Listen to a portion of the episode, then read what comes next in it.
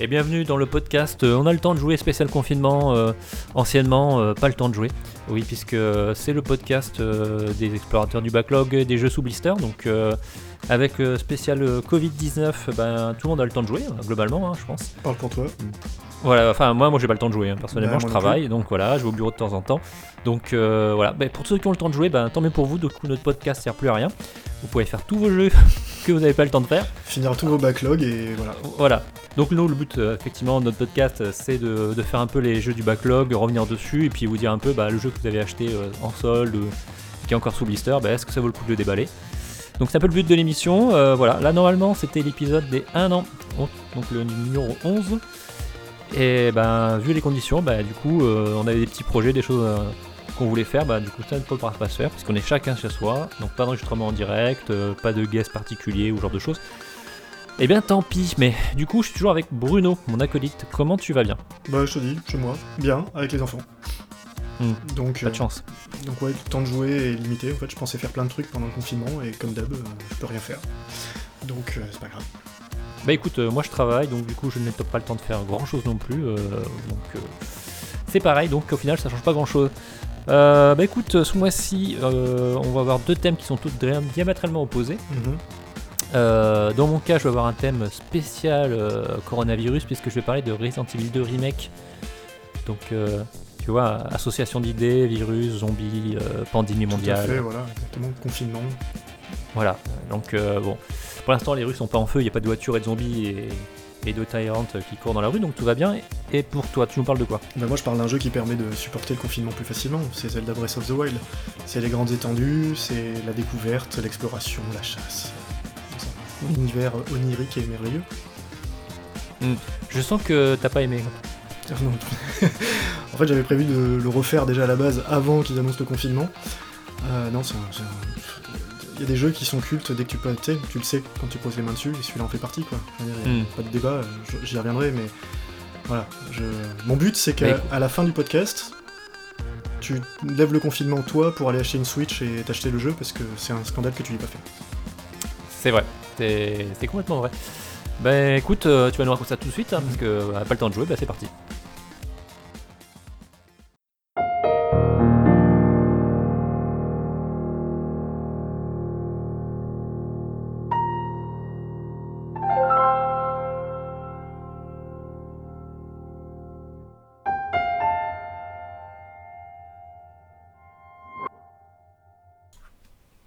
Bruno, donc tu nous parles de Zelda Breath of the Wild sur Switch et Wii U.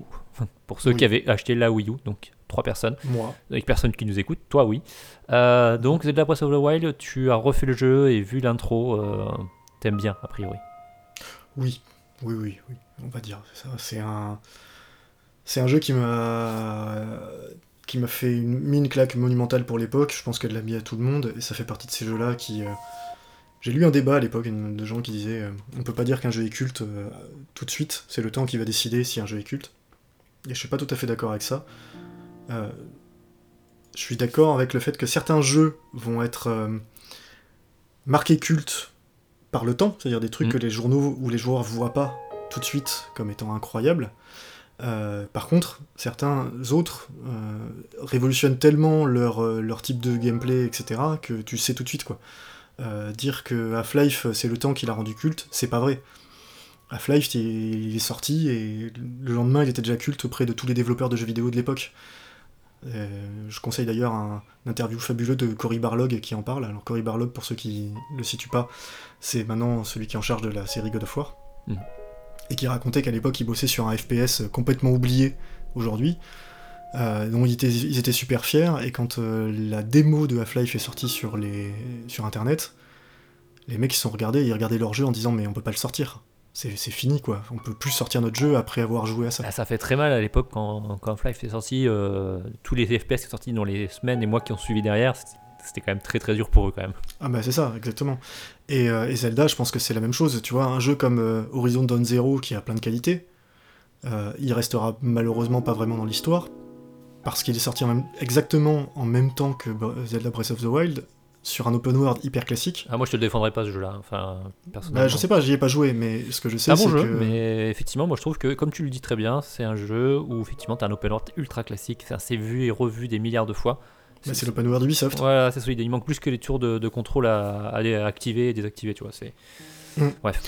Et dans Zelda Breath of the Wild, Nintendo s'est permis de donner une leçon à toute l'industrie, quoi. Euh, et c'est quand même quelque chose qu'on voit pas. On, je te dis, on le sait, un, truc qu'on voit une fois tous les 10 ans, à peu près. Un jeu qui arrive comme ça et qui, paf, petite tatane à tout le monde. Allez, on remet des compteurs à zéro, les gars, c'est comme ça qu'il faut faire. Euh, et en plus, il a un double impact. Alors, donc, c'est un jeu de lancement de la, Wii, de la Switch et euh, le dernier jeu de la Wii U. C'est aussi un renouveau complet de la licence Zelda, parce que la licence Zelda, allez, sur console de salon classique, le dernier c'est Skyward Sword, clairement, vraiment l'un des plus faibles de, de toute la série, quoi. Euh, C'était une série qui était en- engoncée dans ses règles de design et qui arrivait plus à en sortir, et qui devenait de plus en plus linéaire au fur et à mesure du temps. Hmm. Euh, et voilà, et c'est Après, la linéarité, Des- c'est pas forcément un problème quand c'est bien fait. Mais voilà, mais c'était une série qui avait des gameplays très solides, c'est pas le problème. Mais quand tu commences à voir un peu trop les mécaniques, qu'elles ressortent trop, euh, et que qu'il n'y a plus de surprise, je suis désolé, mais trouver pour la cinquantième fois le boomerang, et que le boomerang il fait toujours la même chose, il te sert à péter les trois mêmes énigmes, euh, tu vois, c'est rigolo, moi j'adore les Zelda, j'en ai fait énormément. Mais voilà, il y a un moment où... Après, euh, moi, petit aparté, hein, euh, je- j'ai décroché avec Nintendo. Alors, je suis un, un grand fan et je l'ai élevé avec Nintendo, entre autres. Euh, je trouve qu'effectivement, Nintendo, c'est les rois du recyclage quand même. hein. Donc, euh, ce que tu me dis, Ben- euh, moi, enfin, effectivement, j'ai décroché. Le dernier que j'ai fait, donc, c'était Wind Waker. Mhm. Et après, derrière, les autres, j'ai regardé euh, mes parents y jouer parce que c'est des gros fans de Zelda. Mais ça me donnait pas envie d'y jouer. J'ai l'impression de voir toujours la même chose. hein. J'ai d'ailleurs, euh, ma dernière vraie console Nintendo à moi propre, c'est la GameCube. Mhm. Derrière, après, c'est des consoles que, entre guillemets, on est dans la famille, mais qui n'étaient pas mes consoles. Et j'ai décroché Ouais. avec l'univers Nintendo parce que j'ai l'impression de rejouer toujours aux mêmes choses, aux mêmes choses, aux mêmes choses. Quoi.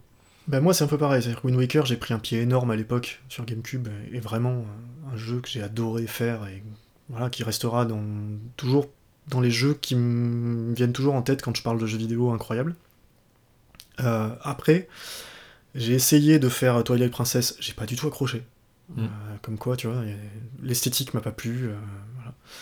et, et derrière le Skyward Sword je l'ai même pas parce que la Wii était chez moi, elle prenait la poussière depuis très longtemps. Il fallait avoir le Wii Motion Plus et j'avais pas envie d'investir dans, cette, dans ce gadget débile pour ça.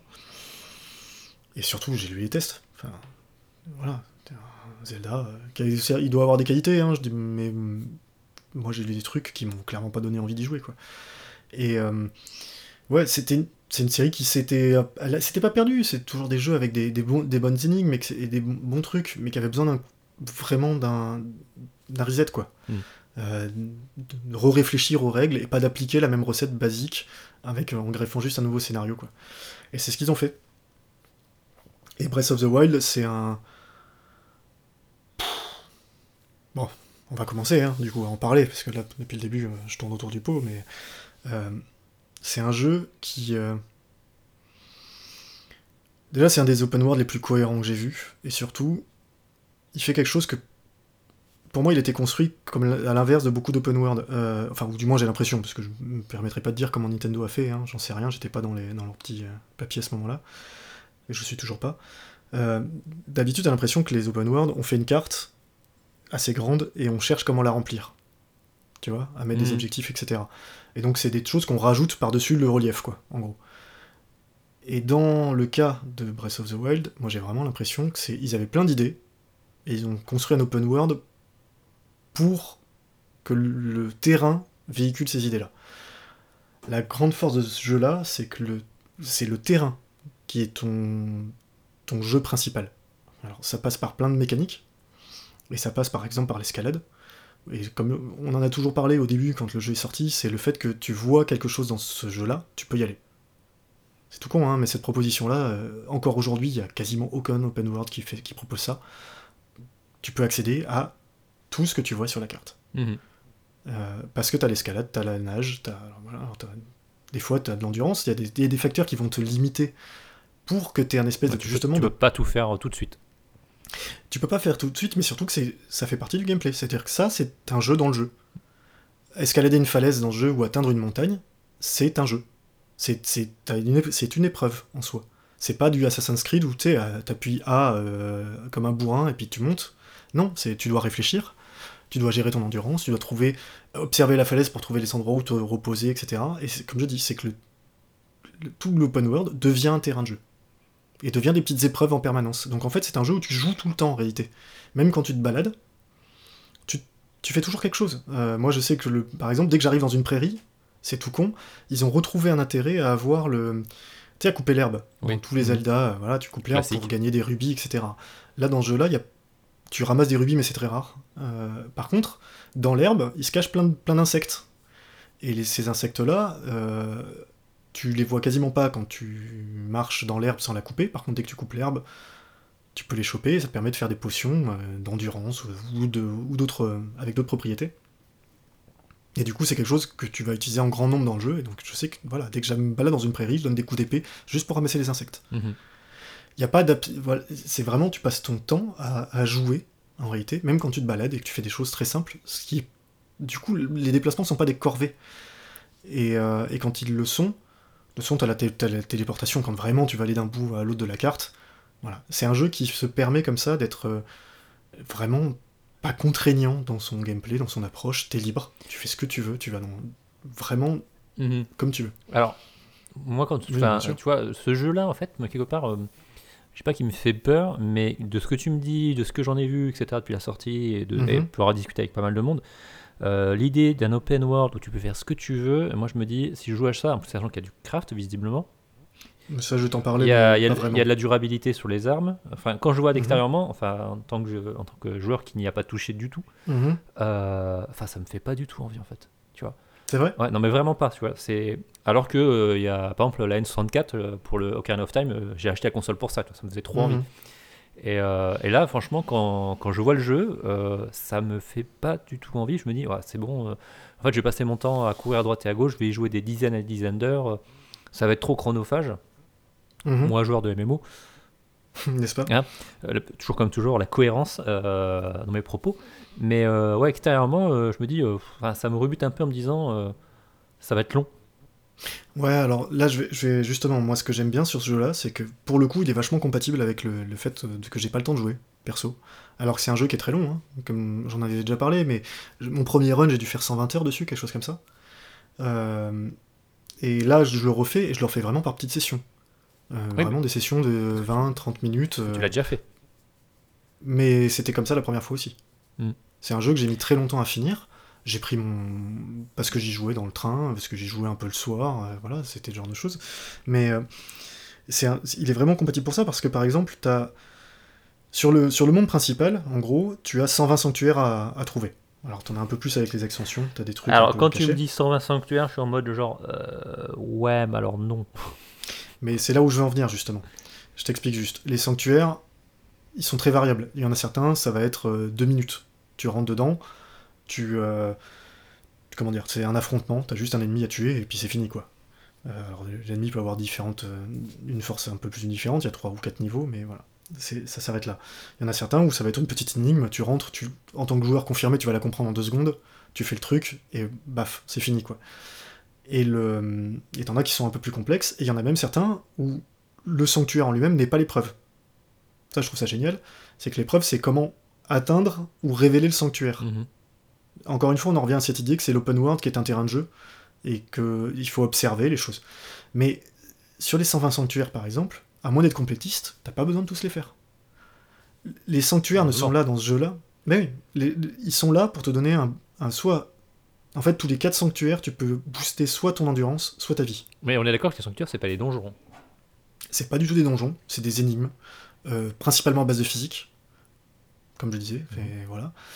Et, euh, mais c'est vraiment un Zelda qui est très particulier, puisque on en, on en revient à ce qu'on disait, c'est un, un, tu ne vas pas acquérir de nouvelles capacités dans le jeu. C'est la première fois. Hmm. Toutes tes capacités sont données au départ. C'est-à-dire qu'on te donne les bombes, on te donne euh, le, la possibilité de figer des, des, des, ennemis ou des objets dans le temps, pour euh, faire muse avec les En même temps, dans, dans les Zelda, tu n'avais pas de capacité, c'était toujours les objets qui te donnaient une capacité. Oui, c'était les objets qui donnaient les capacités, mais c'était les objets qui donnaient la capacité. Là, tu pas de nouveaux objets. Enfin, les, les nouveaux objets que tu vas avoir, ça va être des épées plus puissantes, ce genre de choses, mais ça va, ça va pas t'ouvrir de nouvelles possibilités d'exploration. D'accord. T'as tout au départ. Pour la partie exploration.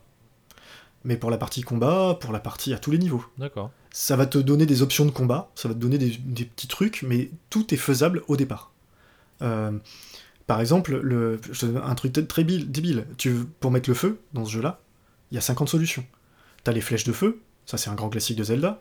T'as les armes de feu, tu peux en trouver. Mais tu peux aussi te trimballer une torche euh, et, que tu, et qui reste enflammée euh, autant de temps que tu veux. Mhm. En fait, il faut juste euh, l'avoir allumée au départ et tant que tu la portes, elle reste enflammée. Tant que tu la ranges pas dans l'inventaire. Tu peux aussi mettre un bout de bois, un silex, taper dessus avec un- une arme métallique. Ça fait une étincelle, ça fout le feu. Voilà. Et, et toutes ces options-là, en fait, se s'imbriquent, comme encore une fois, pour donner quelque chose de, bah, de vachement ludique et de vachement cohérent et, en fait hyper ouvert dans les approches. C'est-à-dire que même dans les, dans les combats, il y a ré- régulièrement des petites troupes de monstres comme ça qui, euh, d'ailleurs, qui respawnent à intervalles réguliers. Mais même ça, c'est une bonne idée, d'ailleurs. Parce que ils les font pas respawn individuellement, les groupes. C'est tout le monde qui se régénère euh, toutes les pleines lunes, en fait. Ils appellent ça la lune rouge, mais en gros, c'est voilà, des pleines lunes. Donc régulièrement, les, tous les monstres que tu as tués dans l'open world euh, repop. Mhm. Mais tu le sais, c'est indiqué. T'auras pas de surprise, quoi. Ça, je trouve ça c'est Ouais, une bonne idée aussi. quoi. Euh, et en fait, il- et d'ailleurs, il- alors je, je me suis toujours posé la question s'il y avait une- un peu de difficulté adaptative à ce niveau-là. Euh, Est-ce qu'ils deviennent un peu plus balèzes au fur et à mesure? J'ai pas l'impression. Dans mon second run, euh, j'ai l'impression que non, c'est à des zones qui sont plus faciles que d'autres. Mais euh, c'est vraiment un jeu qui, va te pousser à l'exploration parce que il, est basé sur un système de physique assez simple avec euh, de l'électricité, de l'eau, euh, du feu. Ah, rien de très complexe, rien de très réaliste non plus. hein. Ils ont pas cherché le réalisme à tout prix. Et ça donne des situations géniales où, euh, tu peux, as vraiment un gameplay émergent donc, euh, dans, dans ce jeu-là que j'ai jamais trouvé euh, déjà dans aucun open world euh, et dans très peu de jeux tout court. Enfin, je veux dire, quand tu fais un combat euh, dans les hautes herbes pendant un orage et que tu te sers, tu te dis, euh, tu vois que ton épée va attirer un éclair parce que le jeu t'as un petit indice visuel qui te le dit et que tu penses à la jeter sur ton adversaire pour que ce soit lui qui se prenne l'éclair à ta place, je trouve ça génial Mhm. C'est bien vu. tu vois? Et c'est des trucs qui sont complètement aléatoires parce que la météo est aléatoire. Euh, voilà. Ou euh, que tu es en train d'escalader une paroi et que tu es super fier du trajet que tu as, mais non, il se met à pleuvoir. Et quand du coup les parois deviennent glissantes et tu peux plus escalader de la même façon et tu risques de te casser la gueule, c'est un jeu, enfin voilà, c'est un jeu qui te donne des moments comme ça assez, incroyables. Et, euh, et pour en revenir aux défauts dont tu parlais, parce que toi tu disais, donc t'as peur du temps que tu vas y passer, oui, soit, mais comme je dis, c'est un jeu où tu vas pouvoir vraiment jouer par petites sessions, c'est pas un problème. Ah, comme je disais, euh, pour moi, les Zelda jusqu'à présent, c'était souvent, enfin, c'était des jeux assez, euh, assez linéaires en fait, enfin dirigistes, on va dire. Mhm. Et euh, là, effectivement, d'avoir un jeu qui est, comme tu dis, où en fait tout est un terrain de jeu et tout est un prétexte à s'amuser. Mhm. euh, moi, je fais partie un peu de ces joueurs, bah, il me faut un peu me diriger parce que sinon, euh, je m'éparpille et après, je me lasse. Ouais, mais justement, c'est encore une fois, c'est le jeu. Je sais pas comment ils ont réussi ça, parce que moi je comprends ton, ton Tu problème. vois, par exemple, je vais, je vais faire une comparaison qui vaut ce qu'elle Mhm. vaut. Je prends euh, The Witcher 3, qui est un, Mhm. un, probablement des meilleurs open world que- existants. Et euh, enfin, ce qui m'a accroché finalement, c'est parce que j'aime bien l'univers et que j'ai envie d'explorer et j'ai, tu vois, j'accroche à l'exploration, de me dire, bah, tiens, Mhm. comme tu disais tout à l'heure, je vois un endroit, je vais essayer d'y aller parce que je sais que je peux y aller et il y a peut-être un truc à découvrir. Donc là, j'accroche. Alors, Alors que dans, dans le Zelda, bah, extérieurement déjà, enfin, ça me fait pas plus envie que ça parce que j'ai joué à trop de Zelda peut-être et que je suis un peu lassé et tu vois. Et, du coup, euh, je pense que l'amorce, euh, j'ai peur de me dire, euh, bon ben, ok, je vais faire Mumus pendant une demi-heure, trois quarts d'heure, une heure, et puis je vais faire, bon ben, en fait, je vais pas savoir trop quoi faire en fait. ouais, alors ça, à ce niveau-là, le jeu est. Non, enfin, honnêtement. C'est pas une crainte qui, pour moi, est, est justifiée. Alors, je t'explique juste pourquoi. C'est que le jeu te donne quand même un objectif. Alors, Parce que tu sais, tout le monde dit, euh, ton objectif c'est battre Ganon. Alors, c'est vrai, hein, c'est ce qu'ils te Oui, disent au départ. Ganon. principale. Oui. non, on va pas parler des épisodes CDI, Si, Philippe, euh, s'il te plaît. Non, non. Et euh, mais ok, soit ton objectif Mm. principal c'est ça, mais assez vite, tu vas, tu vas, on va donner un objectif secondaire qui est tout bête, mais qui est euh, de d'apprivoiser quatre bêtes mécaniques je veux dire apprivoisés, hein, voilà. Qui sont les, en gros les quatre gros donjons du jeu, quoi. Mhm. Parce qu'il y en a vraiment quatre. Et, euh, et cet objectif-là, vu qu'elles sont placées aux quatre coins de la carte, Oui, en fait, tout ça simplement, te force à voyager, etc. voilà, ça te force à explorer. Et le jeu est vraiment bien conçu à ce niveau-là, dans le sens où bah, tu vas y aller à pied ou en cheval, et bah tu vas t'arrêter toutes les 15 minutes parce que t'as un sanctuaire, t'as un truc, t'as un village, t'as des petites quêtes. Mais c'est pas foisonnant de quêtes, c'est jamais étouffant, c'est toi qui choisis. Et au final, euh, Et d'autres Ouais. juste équilibre pour en faire en sorte Ouais. que tu aies d'autres choses annexes à faire, comme tu n'aies pas l'impression de rusher, mais en même temps pas trop pour pas que tu t'éparpilles et que tu te lasses éventuellement. déjà, et ça passe par une chose très bête, il n'y a, pas- y a rien sur la carte d'indication des quêtes secondaires. Hmm. C'est ton observation qui le fait, donc c'est vraiment toi qui choisis. Et donc en fait, t'es jamais saturé, t'as jamais l'impression d'avoir une liste de trucs euh, à rallonge à faire. Ça, je déteste. Alors voilà, Par sauf exemple, dans je, l'extension. je- je suis par exemple, typiquement, les open world à l'Ubisoft, je, Ah non, je, Ah. j'en peux plus. Moi, je peux plus. Autant j'ai trouvé. euh, alors, je vais en- j'en parlerai tout à l'heure, mais euh, autant il y a certains cas dans le- d'open world Ubisoft que j'ai aimé. Il y en a quelques-uns. Euh, mais c'est un, mais c'est une recette qui me gonfle à une vitesse euh, prodigieuse, quoi. Bah, typiquement, je discutais avec mon frère il y a avant hier d'ailleurs, Mhm. et il- lui, par exemple, actuellement, il est en train de faire, euh, il a fait Assassin's Creed euh, Origin et là il fait Odyssey, donc deux très bons jeux. Euh, des jeux qui me, entre autres le, le Odyssey me donne bien envie, mais je sais ce que, euh, quand tu le lances, enfin moi je sais exactement ce qui va se produire. Je vais retrouver des milliers de quêtes, de l'expérience à gogo, etc. Ça va être relou, mais alors d'une force. Et j'ai pas envie de me taper 80 heures de jeu, tu vois, en me disant, euh, en fait, genre un peu, ah, j'ai fini mon travail, tu vois. Ouais. Oui, oui. Le côté ludique a un peu disparu. Ouais, je sais. Mais, euh, mais encore une fois, c'est pas le cas du tout dans celui-là. Oui, oui, mais- moi, je- vraiment quelque chose que j'ai ressenti. Surtout parce qu'ils ont, ils ont évité quand même vraiment beaucoup le remplissage des open world classiques, tu sais, avec oui, les, les, classiques, euh, voilà, de, on va rajouter du contenu pour faire du contenu, euh, parce qu'il faut remplir, Voilà. le- comme tu disais au début, bah, on a fait une carte, il faut la remplir. Ouais, alors il y, a- il y a quelques trucs, hein, parce que hum, tu dois récupérer des noix qui sont un peu planquées partout, il y en a 900 dans le jeu. Mais voilà, il y en a 900. C'est-à-dire que t'as vraiment pas besoin de, de te prendre la tête. Si tu les ramasses au fur et à mesure de ton exploration, si t'en vois, Enfin, si tu vois un truc évident, tu le fais. Et c'est tout. Ouais, ce qui m'intéresse, c'est que- de savoir c'est si tu peux faire le jeu en faisant la quête principale et que ça reste ludique malgré tout, sans avoir entre guillemets l'obligation d'aller faire des quêtes annexes, etc. tu vois. Bah oui. Voilà. Complètement. Parce que, en gros, euh, allez, je veux dire, le boss, le, le jeu est pas très dur. Donc en fait, encore une fois, les sanctuaires, les 120 sanctuaires, ils sont juste là pour te faciliter ton exploration et te faciliter le. Parce que t'as plus de cœurs, quoi. Mais si t'es un très bon joueur, si tu veux aller battre Ganon avec 3 cœurs, au départ, bah tu peux le faire. Mhm. Tu vas en chier, hein, Oui, le- clairement. mais, euh, mais rien, fondamentalement, rien ne t'en empêche. Le... Tu vas, tu vas passer à côté de plein de choses, il y a plein de trucs dans ce jeu-là, mais faut, faut quand même voir que c'est un jeu. On en parlait, enfin, j'ai- quand, quand il est sorti, on est plusieurs à l'avoir fait en parallèle dans mes connaissances. Et j'ai discuté, et c'est quand même un truc. On avait tous des anecdotes en disant Mais t'as vu cet endroit-là où. euh, Et en fait, non. Les autres l'avaient pas vu. Alors, des fois, j'étais le seul, des fois, il me parlait de trucs, je savais pas où, c'était, quoi. Et on parle. Enfin, j'avais 120 heures de jeu, quoi. Et je savais pas de quoi il me parlait. Et ça, c'est incroyable. On a vraiment. Et, des approches de, situations qu'on a fait de façon complètement différente, avec des, des combats de façon. Enfin, encore une fois, c'est un jeu qui est d'une ouverture euh, fabuleuse, et puis. Et c'est une invite, quoi. Parce que, tu, alors, alors, tu te disais, toi, t'as fait trop de Zelda, mais c'est un. Non, en fait, Le- ton est différent. pour- ce qui me reste, moi j'aime bien effectivement l'exploration, tu vois, l'aventure, euh, Mhm. euh, très cliché, mais avec un grand A, tu vois. C'est pour ça que j'aime beaucoup Ah en ouais. fait euh, Witcher 3 parce que tu as vraiment cette sensation d'exploration et de partir à l'aventure. Ça, ça me plaît. Et je pense effectivement, j'ai fait beaucoup de Zelda, mais je été bien gavé par des tonnes et des tonnes d'open world, comme on l'a dit, Horizon, les Far Cry, les Assassin's Creed, etc., tout ce que tu veux. Il y a quand même beaucoup d'open world qui sont enfin, mal. Oui, je quoi. sais. Donc, là, je un- euh, donc, désolé, hein, moi, je, je vais me faire l'avocat du diable Non, tu fais bien. Mais effectivement, quand moi j'ai entendu euh, ben, le prochain Zelda, ça sera un open world, bah, moi j'étais là genre ah bah en fait c'est pas pour moi. Tu vois. Ouais. Et c'est compliqué après, tu vois, quand tu quand as une position comme la mienne, je pense, de te dire en fait si il faut quand même que tu le fasses parce qu'en fait ils ont fait un truc qui est vraiment différent de ce qui a été fait Mhm. précédemment. Mais moi, je vais donner un autre exemple, du coup, tu vois, parce que t- on en parlait, euh, on va parler des quêtes. En fait, la plupart des quêtes dans, dans Zelda que tu chopes, parce que ta quête principale, tu l'as dès le départ.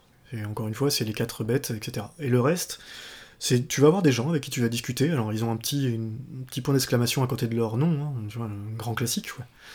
Mais déjà, il faut que tu vois, que tu regardes la personne. Des fois, tu peux passer à côté sans même noter que Mais une quête. Qu'il y a une quête. Il n'y a rien qui t'indique sur ta carte. Et ensuite, tu vas lui parler, elle va te dire, tu vas avoir un- une petite entrée dans ton journal de quête qui va dire, bah tiens, il y a telle personne qui t'a dit un truc. Mais ça va s'arrêter là. C'est-à-dire qu'on va te dire, par exemple, euh, il y a... pff, quel exemple je pourrais te donner euh, Ben voilà, on va te dire, il y, a un s- il y a un cheval squelette qui rôde dans la région, euh, j'aimerais bien le voir en photo. C'est tout. T'auras pas de, t'auras pas de points sur ta carte, Mm. t'auras rien. Euh, tu sais que tu, voilà, donc tu vas explorer un peu le coin et puis tu vas attendre la nuit parce qu'en général les squelettes ça sort la nuit. Et bah, tu vas tomber dessus et puis tu vas, tu vas, tu vas le prendre en photo, t'es super content quoi. Tu vois? Mm, ok. et, et toutes les quêtes sont comme ça, c'est-à-dire qu'on va te dire des trucs, mais genre, euh, on, on va te donner un, même un embranchement, on va te dire, bah là, là où la rivière se sépare en deux, euh, tu dois, tu as une série de cascades, et bah sur la troisième cascade, derrière la cascade, il y, a un- il y a une cache de, de contrebandiers, etc. Mais il n'y a rien qui te l'indique sur ta minimap. À toi de te balader, de Mais trouver la fourche dont il parle, et de remonter le truc. Et ça, c'est génial. Ok, alors, si je résume. Enfin, donc super, on a un open world qui est du coup au service euh, du gameplay et pas l'inverse. Voilà. Donc ça c'est cool. Mais par contre, du Ouais. coup, quand même, pour un peu revenir sur la base, est-ce que l'histoire Mhm. principale, les donjons, etc., c'est bien? Alors, les sanctuaires sont super cool. Dans leur immense majorité, moi c'est des petits, alors c'est des petits casse-têtes hein, encore une fois. je mais te les dis. donjons Enfin, Mais les quand donjons tu fais un sont pas Zelda, ouais, terribles. quand tu fais un Zelda, c'est pour les donjons. Ouais, alors là les quatre bêtes, parce que c'est donc les quatre bêtes mécaniques dont je parlais, euh, ils sont sympas. Tu vois, c'est des Mhm. trucs, mais il n'y a pas, il a pas à aucun moment le sentiment de gigantisme que tu pouvais avoir dans les Zelda précédents. Voilà, est-ce qu'il y a tu vois, une sensation de, tu vois, de d'épicness, quoi, j'ai envie de dire? Bah t'en as, tu te sens vraiment malin et, tu et je les trouve bien conçus. Alors pas, pas tous, il y en a certains qui sont un peu moins intéressants que d'autres sur les quatre, mais ils sont quand même pas mal. Euh, alors j'ai pas encore fait le cinquième parce que j'ai pas encore fini mon, mon deuxième run et euh, il y a un cinquième, euh, une cinquième bête qui est sortie avec l'extension donc je, me prononcerai pas, je sais pas si elle est dure ou pas, mais mais sur le reste c'est très très bien. Enfin c'est bien, tu vois, c'est pas c'est pas les meilleurs donjons de la série clairement, euh, mais moi j'ai des bons souvenirs des- des trucs qui m'ont quand même fait bien réfléchir quoi. Euh, après ils ont un problème c'est qu'ils sont assez compacts. T'as pas une impression comme ça d'un truc démesuré. De gigantisme. À part, voilà, à part le dernier, euh, qui est le château d'Hyrule, quoi, quand tu vas combattre Ganon. Mais celui-là, vu que tu le fais en général sur la fin, hein, on va pas se cacher, Mm. c'est quand tu vas affronter Ganon, t'as tellement d'options de pour le, le- pour le couper, quoi, en fait, pour le faire en raccourci, de, de- pour te déplacer hyper vite, etc., que en fait tu le. Généralement, tu peux le rusher euh, assez salement, quoi. Mais voilà, c'est donc t'as pas une impression quand même de gros casse-tête obligatoires, etc. Euh, après, ouais, sur les donjons. Euh, je vais revenir sur ce que tu disais quand même. Au début, tu disais euh, les armes qui se détruisent, etc. Oui, le craft, la. Voilà, Alors, le craft, il- le craft, il y en a pas énormément. Le craft, tout ce que t'as, c'est des améliorations d'armure. Mais en gros, si tu vas voir une fée et tu lui donnes les ingrédients et elle te, voilà, elle te t'améliore ton armure une, une fois pour toutes, quoi. Mhm. Et t'as trois niveaux, enfin quatre niveaux par armure, euh, donc tu dois d'abord trouver les faits qui correspondent. C'est pas, très. euh, Et tu peux le faire complètement en passant à côté de ça. hein. C'est juste que tu vas te ranger le jeu plus facile avec des armures plus puissantes. Euh, Et ensuite, en termes de craft, c'est que la bouffe. Tu te fais à manger, alors euh, voilà, tu t'apprends les recettes qui te donnent euh, un peu de des bonus d'armure ou d'attaque, euh, ce genre de choses, mais c'est pas non plus. euh, Enfin, c'est- c'est assez simple. hein. En gros, tu apprends juste que tu as des fruits qui te donnent un bonus, ou des plats, enfin des ingrédients qui te donnent un bonus, tu les mélanges, ça te fait un plat. Le plat, il a la propriété du, de l'ingrédient que tu as mis, quoi. Mhm. Et si tu les mélanges, ça marche pas. Donc, euh, c'est-à-dire si tu mélanges bonus d'armure plus bonus de- d'épée, par exemple, ça te fera rien au final. Donc c'est vraiment basique. hein. Et, euh, et c'est tout. Et après, les armes qui se détruisent, oui, mais ça c'est pareil, ça donne des situations que j'ai trouvées assez rigolotes. Parce que effectivement, euh, des fois c'est un peu chiant. Des fois tu vas, tu vas dans des zones où euh, bah, les ennemis lâchent pas, des armes, pas des armes très costauds, donc en gros qui claquent au bout de deux, ou trois coups. Et, euh, et en fait tu te retrouves vraiment à court. C'est-à-dire que moi il y a des fois où j'ai dû fuir parce que j'avais plus rien, j'avais plus de bouclier, j'avais plus d'armes, j'avais plus, je m'étais battu et c'était fini. Et ça c'est rigolo. Ça fait partie des trucs que j'aime bien moi. Ouais, je sais pas, moi, je trouve ça rigolo de me dire, euh, voilà, il faut que je prévoie 12 armes d'avance parce que je vais dans une zone et que je vais me retrouver à poil, quoi. Mais non, parce que chaque, chaque ennemi te lâche l'arme qu'il a sur lui. Hmm. Donc au final, euh, tu fais avec ce que t'as. D'accord. T'es t'es très rarement à court, quoi. Les boucliers, un peu plus. Parce que les ennemis ont pas tous des boucliers, donc. euh, Et et t'as certains ennemis qui vont te les. Enfin. Quand tu affrontes des ennemis forts, tu vas perdre euh, quelques boucliers au départ avant de comprendre comment les, Et il y, a- les avoir. et y a moyen d'avoir en fait euh, de réparer tes armes ou? Non. Non. C'est-à-dire que quand c'est perdu, c'est perdu. Elle, elle, écla- elle éclate en morceaux. Donc c'est fini. Ouais, ça, ça, je trouve ça, euh, je trouve ça naze en fait. moi, Personnellement, j'adore. Je trouve ça, bah, tu vois, le fait de devoir te dire, bah, je trouve une arme sympa, mais en fait, euh, je peux la perdre, je la perdre en l'utilisant. En fait, c'est pas ça, c'est que moi, c'est le, c'est peut-être le gros reproche principal que je ferai au jeu. C'est que dans son exploration, tu vois, tu parlais d'un truc, tu disais, euh, je vois un endroit dans un jeu, un, un open world, je, galère pour y aller, et donc j'ai une récompense à la fin. Tu vois Mhm. Tu disais, ce qui est vrai, c'est-à-dire que tu trouves un objet, un truc de fou. Et ce jeu-là, ça manque un peu. Euh, parce que, effectivement, quand tu t'es fait chier euh, 20 minutes à escalader ta montagne, alors t'es super fier, hein, t'es arrivé en haut, t'as une super vue, tu vois des trucs, parce que surtout ça te permet de repérer d'autres endroits intéressants euh, à distance. Mais bon, t'as un coffre à l'arrivée, t'ouvres le coffre, et c'est une pauvre épée, euh, tu vois, comme t'en as euh, pété 500 euh, sur le trajet. Mhm. C'est un peu dommage. Et euh, alors, les armures, tu les casses pas. Donc les armures sont vachement intéressantes pour le coup, avec des propriétés différentes. Donc ça, c'est la vraie récompense. Mais c'est très rare. En fait, il n'y a pas tant d'armures que ça dans le jeu, différentes. Et donc, à part l'épée de légende, qui elle est incassable, c'est-à-dire que juste au bout d'un certain temps, euh, tu la perds, tu peux plus l'utiliser. Elle doit se régénérer en fait. D'accord. Euh, le reste, euh, effectivement, les récompenses sont un peu, un peu Un peu chiche. un peu naze, Mm. ouais, un peu chiche. On va te filer une pierre précieuse, super. On- c'est 200 rubis, quoi. Mm. Euh, génial, t'es content. Donc voilà, il y a... À ce niveau-là, il y a quelque chose qui manque. C'est un peu dommage. L'autre problème qu'il y a, c'est il est technique, hein, c'est que j'y joue en, en docké, là, ces derniers temps. Euh, et euh, ça rame quand même pas mal. Euh, il y a quand- Autant en, en portable, j'ai pas eu, j'ai jamais eu le sentiment que ça ramait. Euh, autant en docké aujourd'hui, en 2020, c'était déjà un peu aliasé euh, en 2017 quand c'est sorti. trois ans après, ça fait, ça fait un peu mal. Ça reste la Switch, Et- hein. Ouais, c'est ça. Mais alors, c'est un jeu qui est très beau, je maintiens. Mais voilà, techniquement, il y a- il y, a des trucs incroyables pour la Switch, mais c'est pas fluide à 100%. Euh, T'as quand même des gros passages qui rament bien sévèrement. Et puis, euh, puis voilà, t'as des lasing. En, en tout cas, en mode, en, en mode mode, docké, ouais. en mode docké. En- J'ai moins ce sentiment-là quand je joue en mode portable. C'est pour moi les deux gros défauts. Euh, et allez, je vais pinailler un dernier truc. Il y a un truc, là, Nintendo, il faut absolument qu'ils apprennent à faire des interfaces. C'est plus possible. Quand tu, justement, tu vois, on parlait des noix. Mhm. Euh, donc, t'en as 900 à récupérer. Et euh, donc, en général, tu te fais un stock et puis après, tu vas les échanger contre des améliorations, alors des cases en plus dans ton inventaire, en fait. Et typiquement, ça, c'est le genre d'opération. C'est super relou. C'est-à-dire, tu dois aller parler au mec, sélectionner le truc, lui dire que tu veux une amélioration, ensuite sélectionner quel type d'amélioration tu veux. Il se met à faire sa petite danse qui dure deux minutes, donc t'es obligé d'appuyer sur un bouton pour passer l'animation. D'accord? Mhm. Et là, t'as un petit truc, un petit jingle de récompense classique de Zelda qui te dit bravo, machin, et tu fais OK. Et tu dois recommencer à chaque fois. Et tu dois recommencer ça. Et quand t'en as, euh, quand on a ramassé euh, une centaine, tu vois, et que tu veux faire euh, une dizaine d'améliorations d'un coup, T'es Mhm. content de passer 10 minutes à appuyer sur différents boutons parce qu'en plus tous les boutons changent. Ils, ont- ils ont même pas réussi à faire. Les boutons des cinématiques sont pas les mêmes pour passer les animations des fois. Des fois il va demander d'appuyer sur le bouton plus, des fois sur le bouton X. Tu sais pas pourquoi. Enfin il y a des trucs comme ça qui sont très bizarres. Et d'une manière générale, les, les touches demandent un petit peu d'adaptation. Par contre, puisqu'on en parle des cinématiques, c'est un jeu dont j'adore l'ambiance pour un Zelda. Et j'adore la narration des- et les personnages. Est-ce Ce que je te demandais tout à l'heure par rapport à l'histoire aussi Ouais. C'est la première fois dans un Zelda que je m'attache réellement au personnage. Je trouve le personnage de Zelda incroyable. Euh, c'est une. Je, je spoilerai rien, mais j'ai trouvé ça vraiment agréable dans un jeu Nintendo et dans un Zelda. Non, j'ai vraiment trouvé plein de trucs, plein de thèmes comme ça sous-jacents, et euh, et il y a des dialogues avec des doublages, c'est aussi assez exceptionnel pour la série. Euh, et non, j'ai trouvé ça chouette. L'histoire est chouette, l'ambiance est chouette. Alors c'est très mélancolique, c'est très doux, c'est très. euh, Encore une fois, c'est du post post post post apo, Euh, mais c'est vraiment chouette. Enfin, il y a vraiment une, il y a vraiment une mélancolie dans ce jeu-là et à la fois un côté très plaisant et très onirique.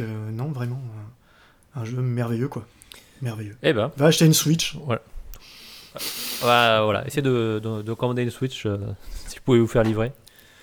Mais le mieux c'est d'attendre. Ouais. Attendez la fin du confinement pour le C'est ce faire. que j'allais dire, ouais, quand même. Ne faites pas venir les livreurs. ouais, ne faites pas venir les livreurs pour une Switch quoi. C'est ça. Ou alors euh, euh, offrez-leur un paquet de M&M's ou un truc comme ça pour les remercier. Si vous les faites venir. mm, Mais d'abord, trempez-le dans le gel hydroalcoolique. Voilà, par contre oui. Voilà. Non, mais. ok, donc, ouais. ok, bon, donc jeu culte. Oui. Qui restera euh, chez moi dans ma mémoire pendant. Oh non, tu vas m'en parler pendant des années, je sens. Mais grave. Oh. Mais, mais tu te rends pas compte Si, je me rends compte, tu me l'as fait pour d'autres jeux, donc je sais. Ouais, je sais. Et ça- et c'est- mais tant qu'il y aura pas joué. Mais, si, mais t'inquiète, euh, je, je je vais le faire. Je, je le, Voilà. je le ferai. Ok, bah Ça super. Bah écoute, euh, ça marche. euh, ouais, tu, tu m'as quand même bien vendu. on- je ferai ça. Mm. Bon, on va passer à la suite. hein, on va passer à l'actualité avec euh, l'histoire de virus avec Resident Evil. Ouais, virusté. Bon,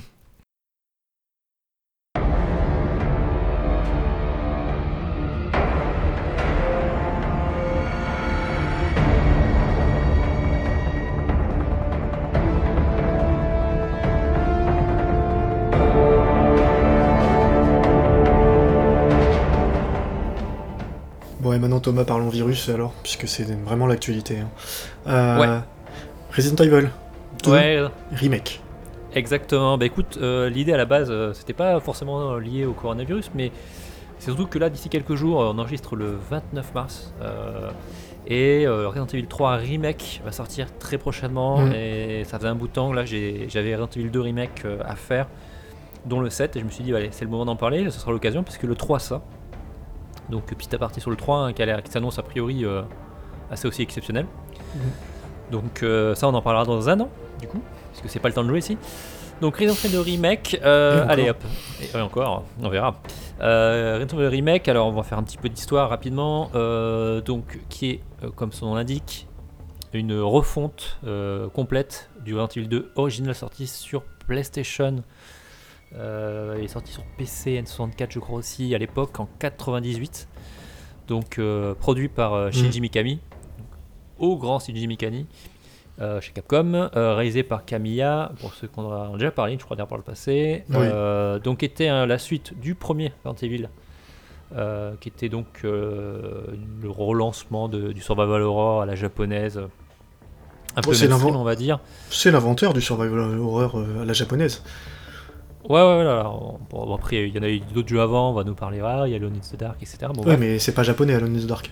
c'est pas japonais euh, et donc en fait donc qui est la suite directe Ouais. euh, qui est euh, donc euh, qui avait la particularité en fait de se passer en fait sur deux CD sur PlayStation avec deux personnages donc on jouait euh, Léon Kennedy le nouveau de la série et on jouait Claire Redfield euh, la sœur du un des personnages principaux Chris Redfield du premier opus donc c'était un peu la force du, de ce jeu là quand c'est sorti c'est que en fait bah, tu avais deux CD avec euh, un scénario pour chacun euh, donc ce qui faisait que tu avais une durée de vie un peu rallongée artificiellement, mais qui, je pense à l'époque, était un peu moins gênant. Donc tu faisais la même chose en fait que avec le deuxième personnage que tu avais choisi, parce que tu choisissais celui que tu voulais pour commencer.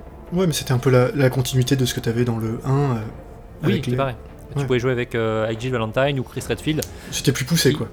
Ouais, c'était plus poussé, et puis surtout c'est que en fait théoriquement tu- avec Chris c'était entre guillemets un peu le mode difficile, Hum, euh, puisque tu commençais avec un couteau, etc. Enfin moins de munitions, c'était un peu différent. Oui, tout à fait, ouais. Non, c'est ce que je dis, c'est que pour moi, c'est l'évolution et la continuité de, de- dans le 2. Ils ont poussé le, le concept du 1 euh, un peu plus loin. exactement, exactement. Et donc du coup, bah, Capcom, en fait, euh, Mikami euh, voulait refaire une, euh, refaire le jeu depuis quelques années, et finalement, là, depuis en 2015, ils sont décidés à se lancer à la production, de se dire, bah tiens, vu qu'on s'est fait quand même un paquet de remasters, parce qu'il y a eu quand même eu euh, plusieurs remasters du premier, euh, le- du 0 aussi, qui était sorti à l'époque sur GameCube et a été remasterisé. Ah, mais la série Resident Evil, elle est fabuleuse parce qu'elle est dispo sur toutes les consoles, tout- tous les périphériques depuis leur sortie. Euh, ils, Oui. ils les ressortent systématiquement sur toutes les, toutes les plateformes. Ah, c'est sorti euh, PlayStation, PlayStation 2, GameCube, N64, PC. euh, PS2. euh, Voilà. moi, j'ai- de moi, euh, j'ai- je, les, je les ai tous en triple euh, sur, dans des bundles sur PC, des versions HD, des versions pas HD. Enfin, c'est un Voilà, et les spin-offs. alors, il y a le Resident Evil 1, 2, 3, 4, zéro. euh, le code Veronica, le 0, euh, il y a ensuite le, Les révélations. Voilà, super sur le bateau. Euh, après, il y a eu les Umbrella Corps, etc. Des trucs horribles. Euh, le 5 et le 6. euh, donc le 5 qu'on a fait ensemble en coop qui passait à peu près. Bah, le 5, c'est un 4. À peu euh, Ou c'est le 4 en coop. voilà. C'est un, c'est un 4 débile en fait. C'est un. Oui, voilà. Mais euh, voilà. Le 6, En fait, euh, j'en j'en ai déjà parlé. nos commandes. Euh, en gros, on peut situer quand il y a eu la, la première partie jusqu'au 4, qui était vraiment un peu la, pour moi un peu l'âge d'or de la série euh, en survival horror, même s'il y a eu une déclinaison un peu plus vers l'action. Jeu auquel je n'ai jamais pu jouer en passant. Moi, la série, j'ai toujours essayé. Le 1, 2, 3 et le 0, c'est-à-dire jusqu'au Mhm. 4, c'est des jeux, je peux pas y toucher.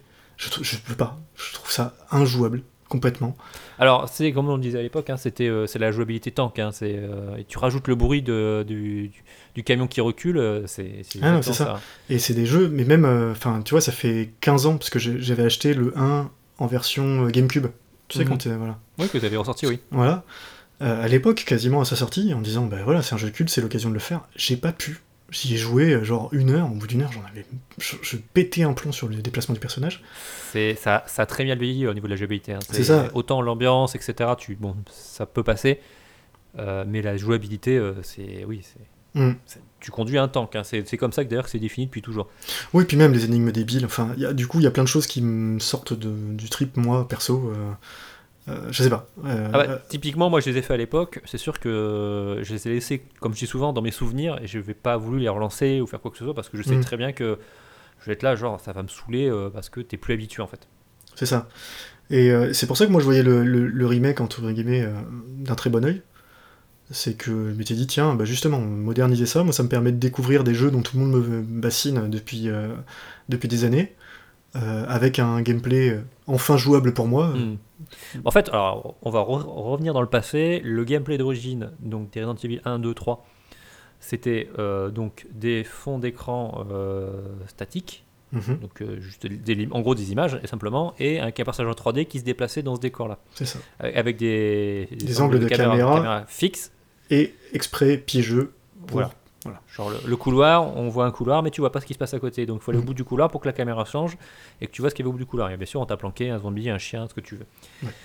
Tous ceux qui ont joué s'en rappellent. Et, euh, et effectivement, euh, le personnage, en gros, quand il fallait le déplacer, ben, t'appuyais sur les flèches de gauche ou de droite et fait, il tournait sur lui-même. Et après, tu pouvais seulement le faire changer de direction. Tu n'avais pas de mouvement pour le faire euh, faire demi-tour d'un coup, ce genre de choses. Ce qui faisait qu'en fait, tu passais beaucoup de temps. Ah, la visée était horrible. Euh, tu savais, des fois, tu tirais pas. Enfin, ça demandait un- à s'habituer quand même. C'était compliqué, quoi. Genre. euh, Ouais, mais enfin, dans un jeu où j'arrive pas à viser et en plus je dois compter mes balles, moi c'est un truc Et à- alors, à l'époque, c'était moins choquant parce que bah, c'était la fin des années 90. Donc finalement, euh, toute la partie ambiance, scénario, etc., qui est un peu débile, etc., ça, Oui, oui, oui, on était plutôt ça tolérants. compensait. C'était, voilà, on était plus tolérant, ça commençait grandement. Donc là, sur la partie remake, effectivement, euh, quand c'est annoncé qu'on partait sur une vue de trois quarts euh, à l'épaule, moderne, euh, bah, ça change quand même vachement tout. Quoi. Donc bref, donc on revient dans le, dans le présent, enfin dans le passé d'il y a un an, puisqu'il est sorti en janvier euh, mi- 2019, je vais dire 1990, pas du tout. Pourquoi pas 2019, Ouais. pourquoi pas. Donc, bah, c'est une, en fait, c'est pas un remaster, c'est vraiment une réécriture complète du jeu.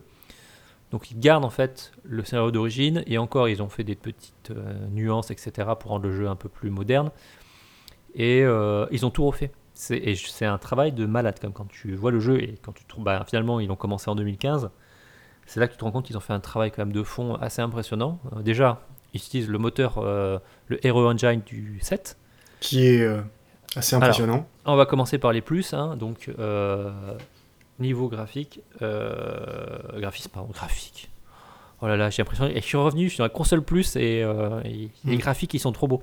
Mm. Les, les graphismes, euh, enfin vraiment c'est très très beau. C'est, on sent bien que c'est un jeu japonais dans le direction artistique, il n'y a pas de problème. Mais bordel, qu'est-ce que c'est beau quand même. Donc là, euh, tu, tu sens, moi j'ai joué sur PS4 Pro pour situer D'accord. donc pas sur PC.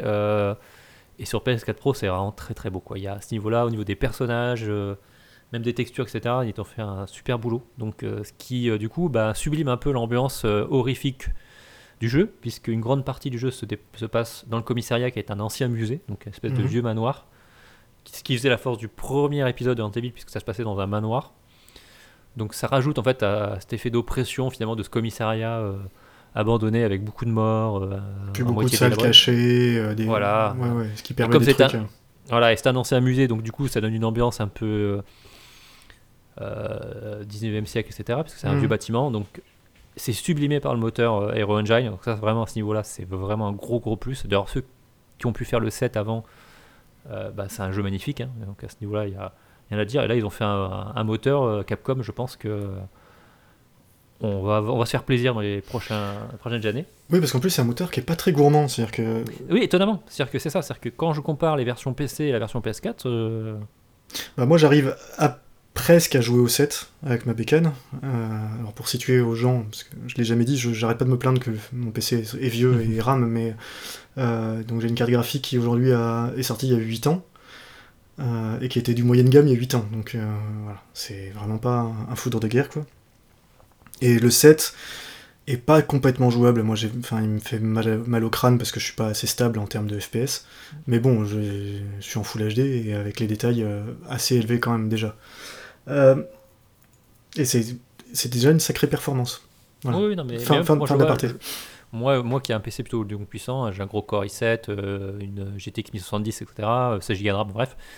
Euh, quand je compare avec euh, pas des jeux que j'ai euh, entre les deux consoles, enfin ce que j'ai pu voir, ce qui tourne sur PC et la PS4 Pro, euh, franchement le jeu tourne très très bien et à ce niveau-là, enfin souvent je prends toujours la version PC parce que voilà j'ai une, une configuration qui me permet d'avoir une qualité bien supérieure. Là dans le cas présent, je ne me suis pas posé la question et c'était la même chose quand je parlais de Devil May Cry. Mhm. euh, qui est C'est le même ressorti. moteur. Voilà, voilà, il- c'est le même moteur et il n'y a pas vraiment à se poser de questions. Si vous avez une PS4 ou un PC, bah finalement, peu importe la plateforme, ça sera aussi beau. Ce qui est ça, c'est un gros plus.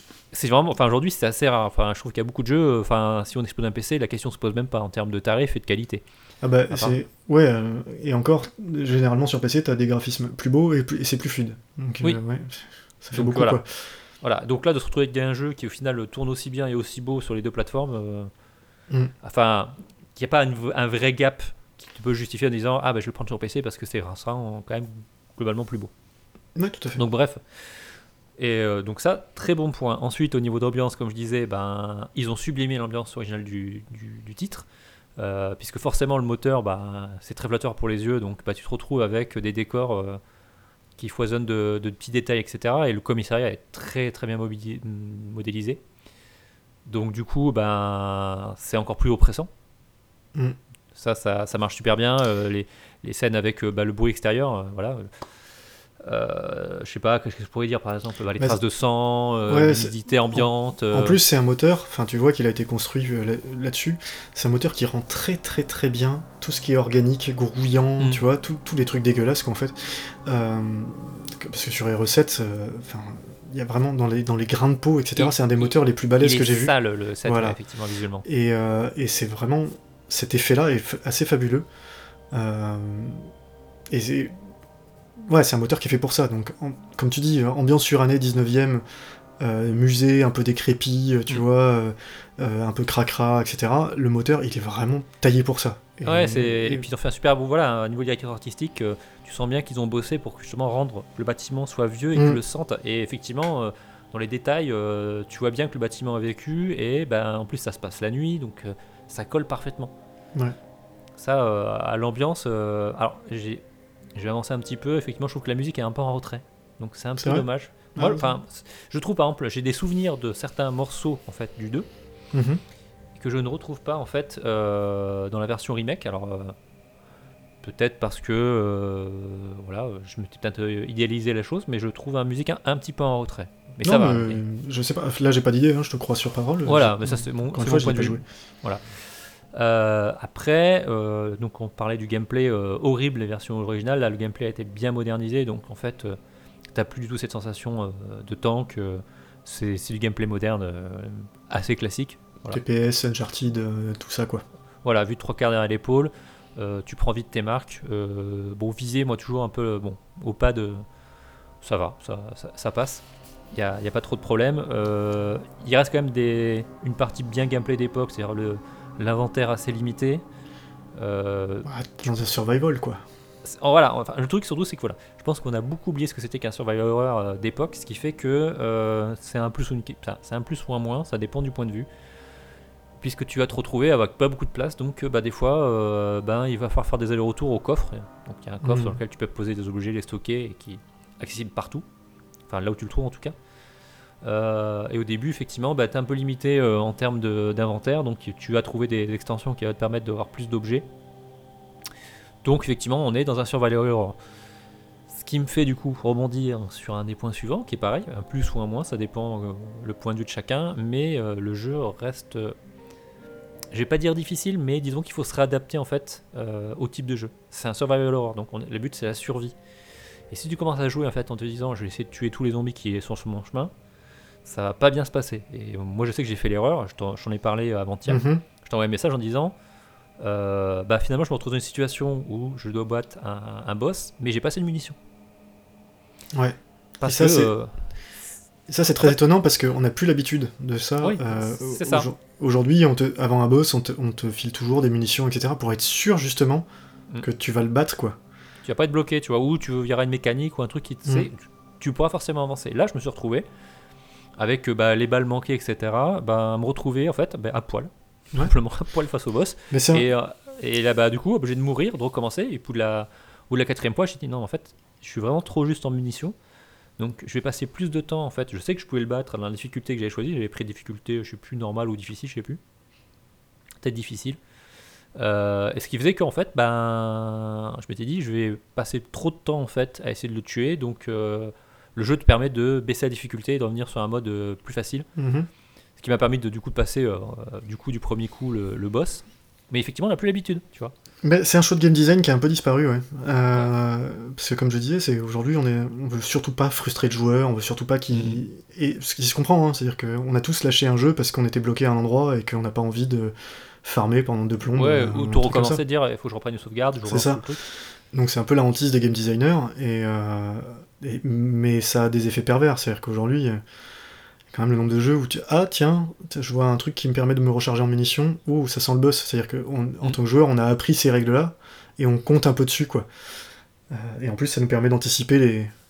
Oui, parce qu'il y a un les truc, il y a un truc qu'on faisait euh, à l'époque et qu'aujourd'hui plus personne ne fait, c'est que, je sais pas si tu te souviens, mais je suis sûr que tu faisais la même chose que moi.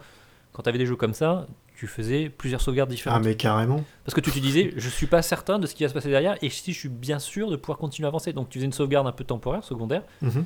où tu avançais et puis si tu étais bon, tu dis, ah bah ok, bah, je vais du coup sauvegarder dessus et tu te retrouvais par exemple avec 10 sauvegardes différentes à Ah bah, le différents stades du jeu, tu vois. Ouais. Bah, tu, tu vois récemment, euh, enfin récemment, euh, il y a 10 ans, moi j'avais joué à Dead Space comme ça la première fois. Je m'en suis jamais servi, mais c'était des réflexes qui, oui, oui, Oui, euh, tu- voilà. qu'on a, on a tous quoi. Ouais. Et ça, euh, enfin aujourd'hui, tu n'as plus l'habitude. Et là, moi, je me Ah fais bah, Aujourd'hui, j'ai même, plus- j'ai même plus l'habitude de sauvegarder. ça- Les jeux sauvegardent pour moi, donc. euh, Voilà, je- j'ai sauvegardé par-dessus tout le temps, et puis je me suis pas posé de questions, puis je me suis retrouvé dans une situation, en fait, je vais, bah en fait, euh, En fait, j'ai j'aurais pas mal peut-être de dû- munitions, mais j'aurais peut-être dû faire ça, tu vois. Et je me suis posé la question avant, je me suis dit, attention quand même, c'est un, un remake d'un jeu quand même euh, qui avait un Old school. assez... Ouais, old school un peu quand même. ouais. Donc il y a quand même une, une trace qui est restée, par exemple, les, pour les sauvegardes, c'était toujours les machines à écrire.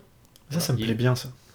Et à l'époque, il fallait donc trouver des rubans encre pour pas sauvegarder. Donc quand tu sauvegardais, tu choisissais vraiment d'être Mhm. sûr de te sauvegarder parce que Ah oui, oui. si t'as plus de ruban, bah, après t'es obligé d'avancer jusqu'à ce que tu en trouves. Donc euh, si tu meurs, bah, ta progression, tu la perds, faut recommencer.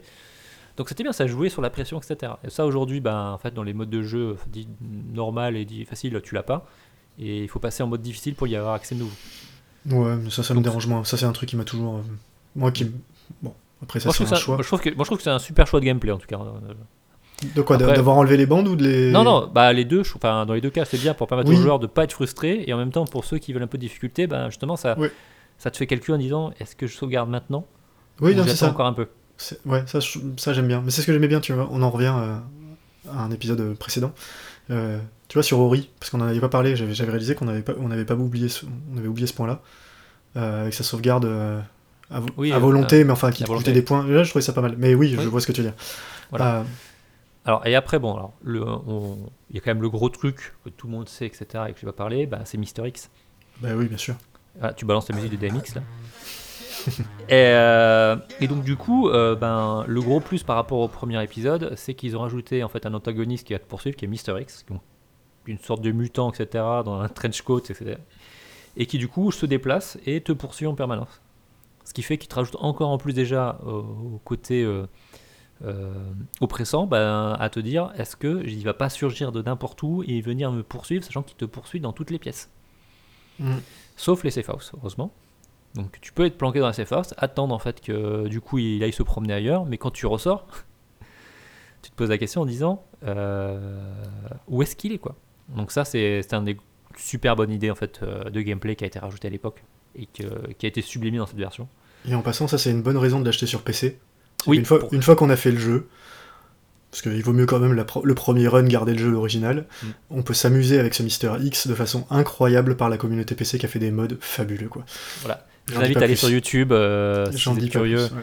Voilà, euh, tapez euh, effectivement Mister X euh, mode euh, Resident Evil 2 remake et vous allez voir des trucs quand même fantastiques. Moi je trouve Ah, que ça me fait trop rire. Ah mais moi aussi quoi. Et j'ai pas fait le jeu, hein. donc euh, Voilà. moi je me suis spoilé comme un gros con plein de trucs, mais euh, voilà, c'est. Voilà, donc ça c'est c'est le gros gros plus. Et d'ailleurs c'est repris dans le 3 de façon encore mieux puisqu'il y a le Nemesis qui est une version Mhm. en fait euh, boostée en fait du Mister X parce que là le Nemesis lui du coup il te poursuit mais ensuite il te tire dessus etc.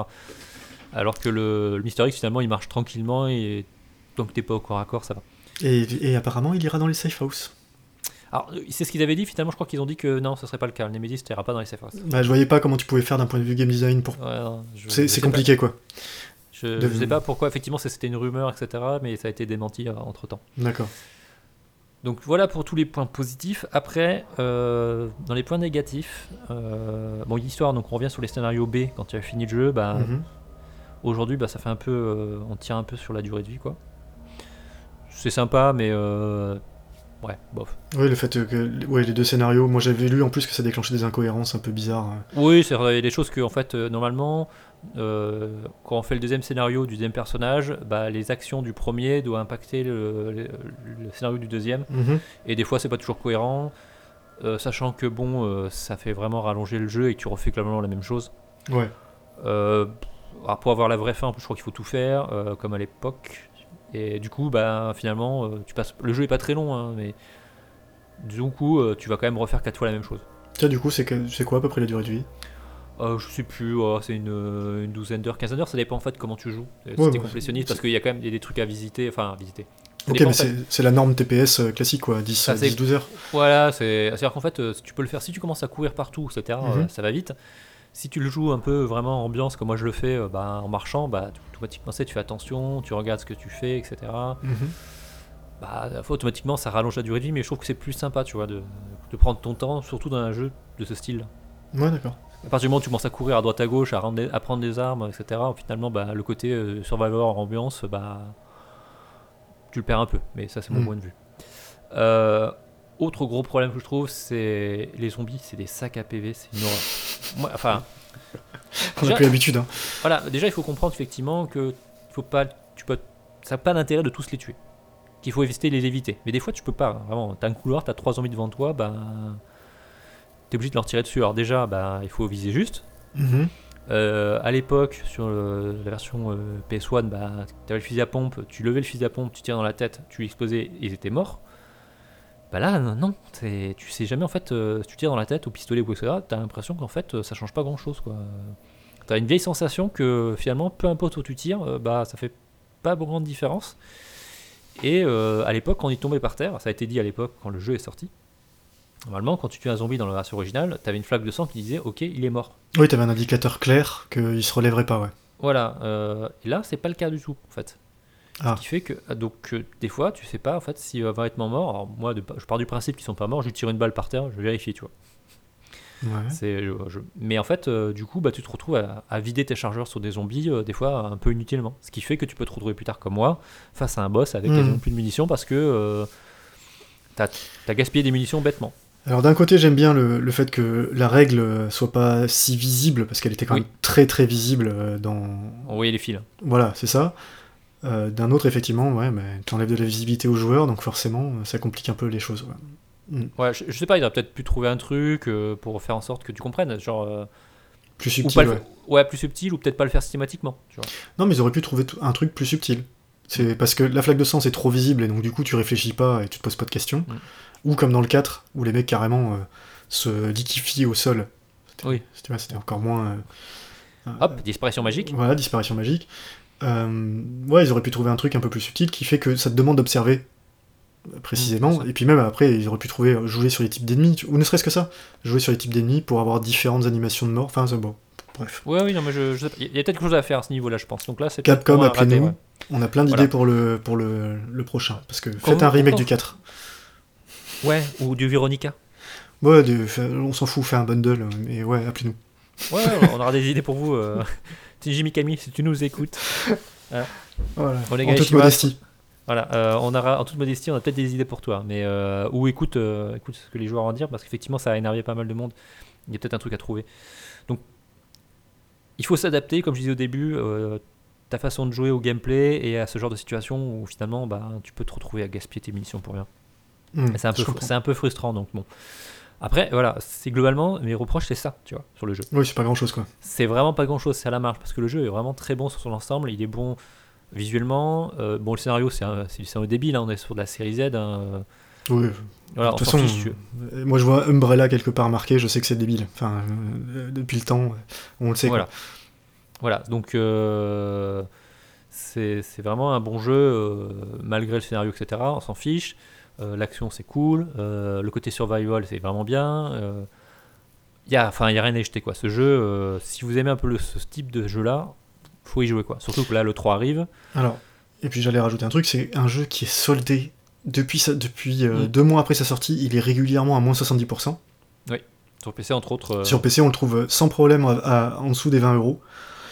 Alors moi j'ai toujours pas pris parce que comme je dis, euh, le, il tourne pas, il tournerait pas vraiment correctement, euh, enfin pas suffisamment bien sur mon PC pour que je, je prenne vraiment plaisir à le faire.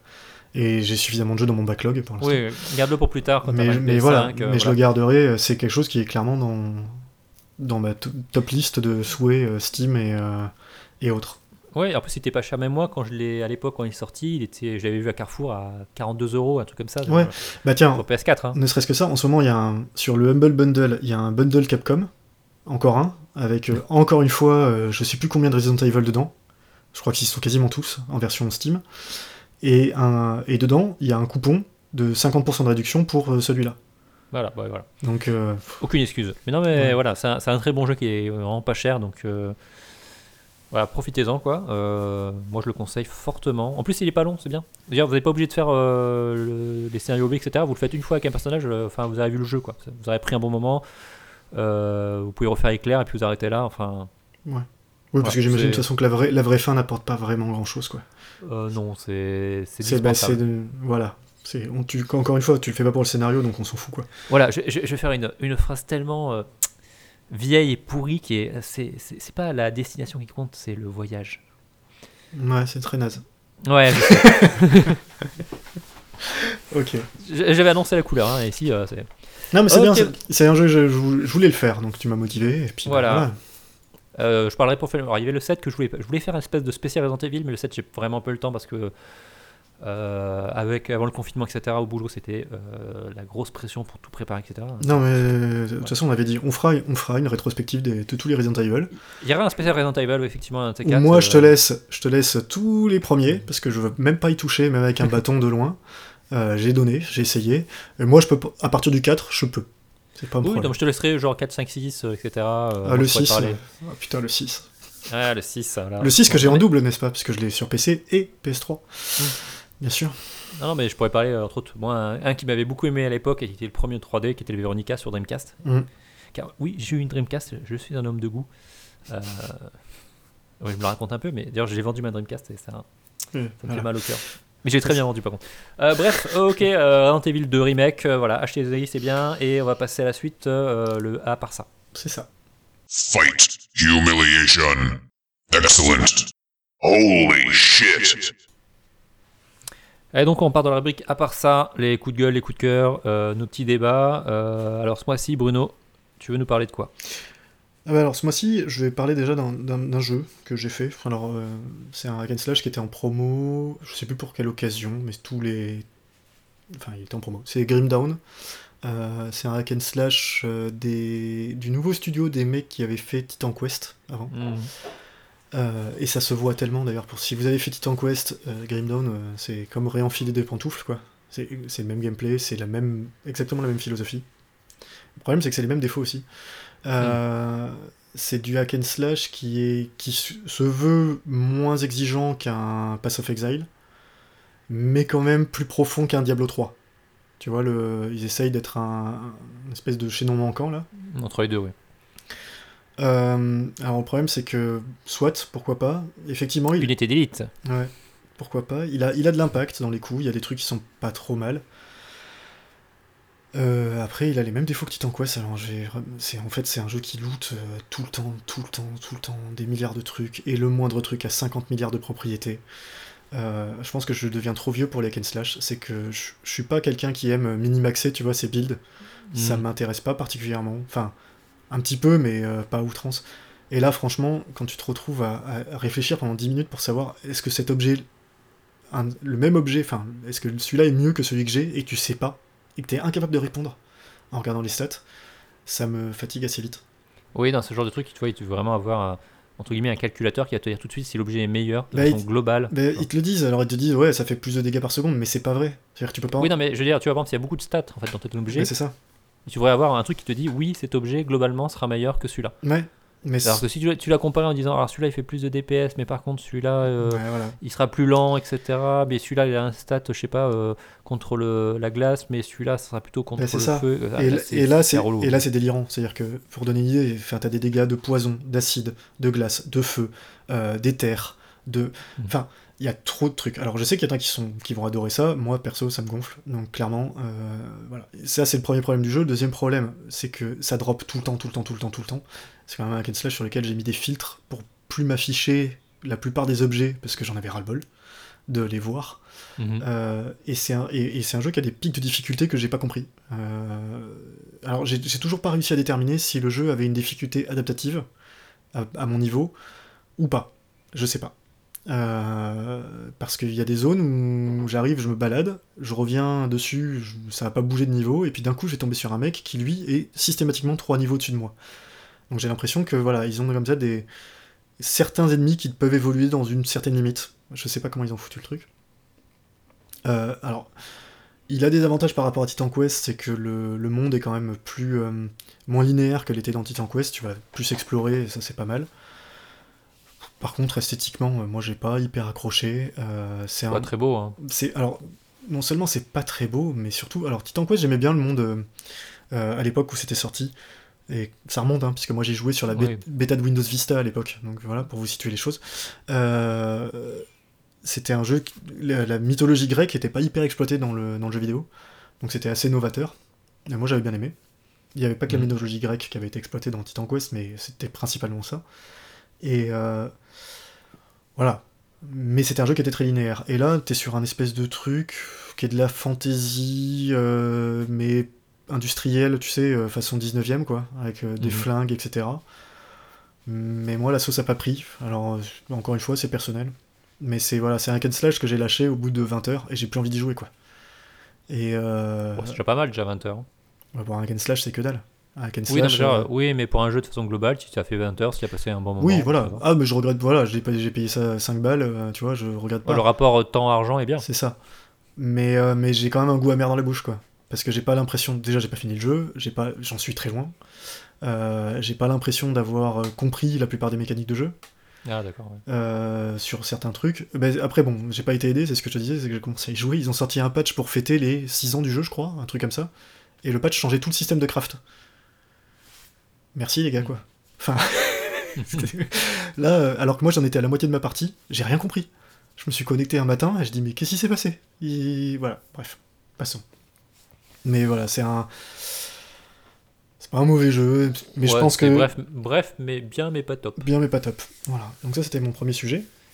Alors, on va expédier les jeux un peu euh, faits comme ça de Ouais. côté. Euh, bah écoute, moi j'ai fait Borderlands 3, enfin j'ai commencé, Ouais, puisqu'il est sorti sur Steam. Euh, D'ailleurs, il est sorti à moins 50% euh, direct. Ouais, euh, j'ai vu, Steam. ouais.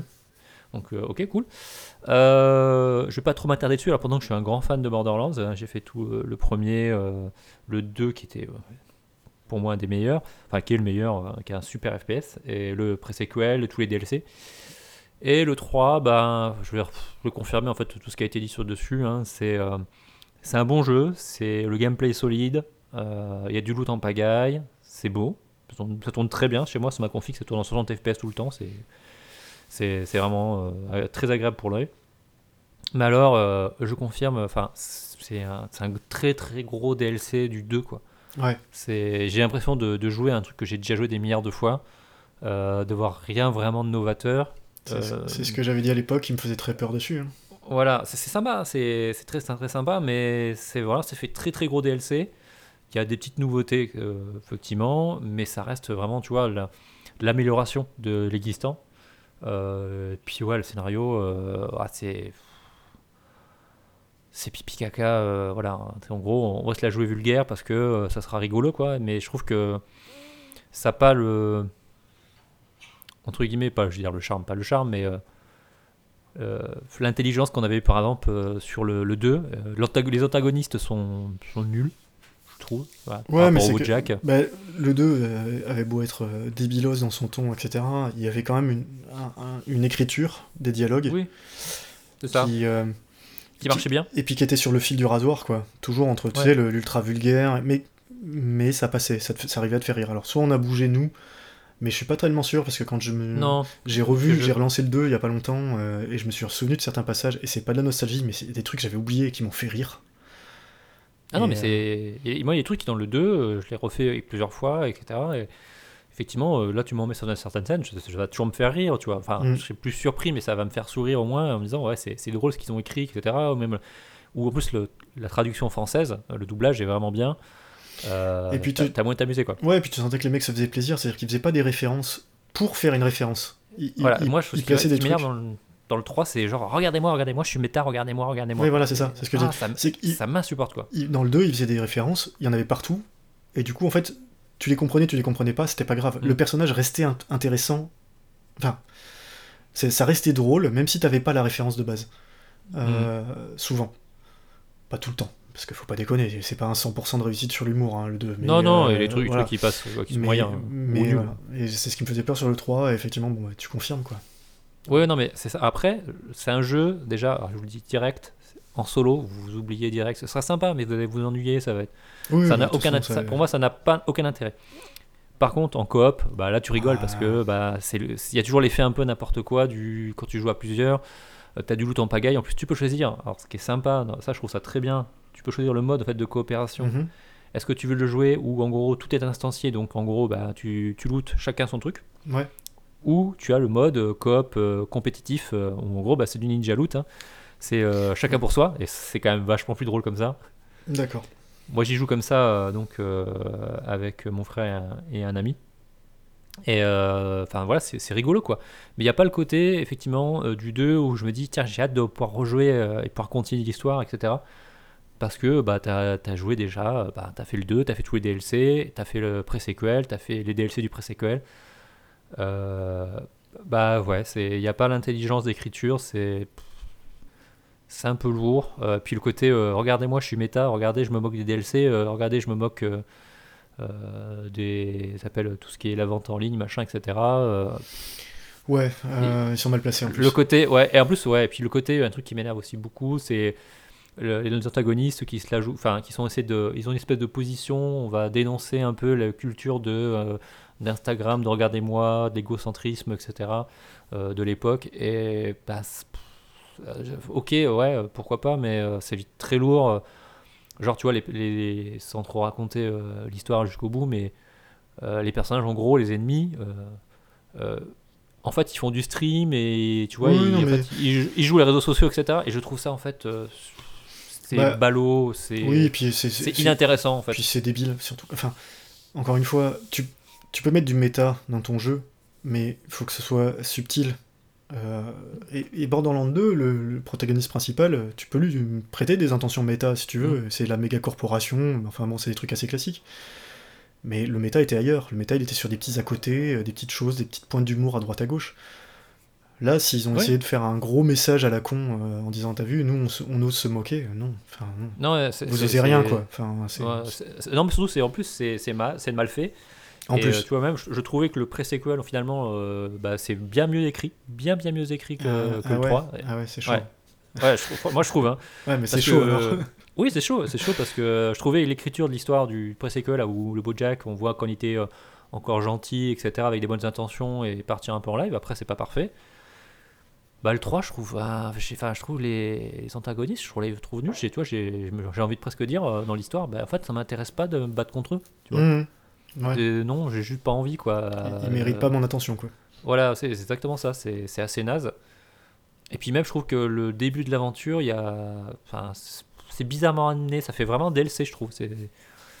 Bref, c'est un bon jeu. Si tu le peux jouer en coop, tu le trouves en solde, je te dis ouais, carrément. euh, Il y a moyen de vraiment s'amuser. Mais ça a plus le génie qu'on a pu avoir dans le 2 et même dans le 1 quand tu, tu sentais qu'il y avait un truc. Quoi. Mhm. Là, je trouve que je suis un peu déçu, euh, et c'est ce qu'on avait déjà discuté. euh, les mecs, ils ont eu des années de développement. Au final, pour aboutir sur un truc où, je sais pas, ils se l'ont peut-être un peu raconté. euh, voilà, c'est. Bah, ils ont pas, ils ont pas su, euh, ils ont itéré. Ils ont juste itéré sur leur formule et ils ont pas, ils ont, ils ils l'ont pas fait euh, réellement évoluer, quoi. Et Ouais, c'est dommage. ça. C'est c'est un bon jeu, c'est sympathique, mais euh, voilà, euh, c'est mal écrit et ça n'a pas le génie que pour avoir les, les épisodes Mm. précédents. Donc, bref. Voilà pour. euh, J'ai pas fini hein, le jeu, je- là j'ai commencé il y a même pas 15 jours. Mais euh, dès le dé- voilà, quand tu commences comme ça et que tu as joué déjà, euh, je sais pas, une dizaine d'heures, bon. Oui, oui, tu, tu as déjà une bonne idée du jeu, quoi. Voilà, et donc on avait un petit débat, je le sens. Vas-y. Ouais, mais c'est- moi je veux dire, euh, j'ai lu, enfin, c'est toujours pareil. C'est sûrement un effet de prisme des réseaux sociaux, tout ce que tu veux, mais sur Twitter, j'ai vu plein de gens s'emballer à l'annonce de Jedi Academy et Jedi Racer sur. euh, Oui, euh, pas j'ai vu ça aussi. Star Wars Racer Mm. sur Switch. Alors, euh, ok, Jedi Academy, c'est un jeu que j'ai adoré à l'époque, euh, et Jedi et celui d'avant, Hmm, Star Wars Racer Star Wars Racer, mais même celui d'avant, le Jedi Outcast, Hmm. qui était le. Pas Jedi Outcast d'ailleurs, enfin bon, Jedi Knight 2, Non. on s'en fout, Ouais, euh, qui était un, qui est un jeu que j'ai saigné, c'est un des jeux que j'ai plus fait à l'époque, euh, j'ai dû le finir 7 ou 8 fois, et c'est un jeu euh, que j'ai adoré, et encore aujourd'hui, quoi, que je trouve très bon. Moi, je le trouve très bon, parce qu'à l'époque, je l'ai saigné, c'est-à-dire que je lui pardonne plein de trucs qui aujourd'hui sont absolument inadmissibles dans un jeu, il est d'une rigidité pas possible, les combats au sabre, c'est hyper bancal et tout ce que tu veux. Alors les gens qui s'emballent là-dessus euh, à l'annonce du, du 3, alors le 3 était un peu mieux sur les combats au sabre, ça reste des jeux qui aujourd'hui ont pris, euh, ont pris vraiment très très cher et euh, je vois pas pourquoi on s'emballe là-dessus. Alors surtout vu le prix auquel ils vont être vendus. Que Euh, voilà. la question parce que. Parce que moi je m'étais dit poser la question en disant tiens bah oui effectivement aujourd'hui jouer sur PC c'est chiant, euh, enfin c'est chiant. Il faut éditer des fichiers de config pour les avoir en 16 neuvième, ce genre de choses.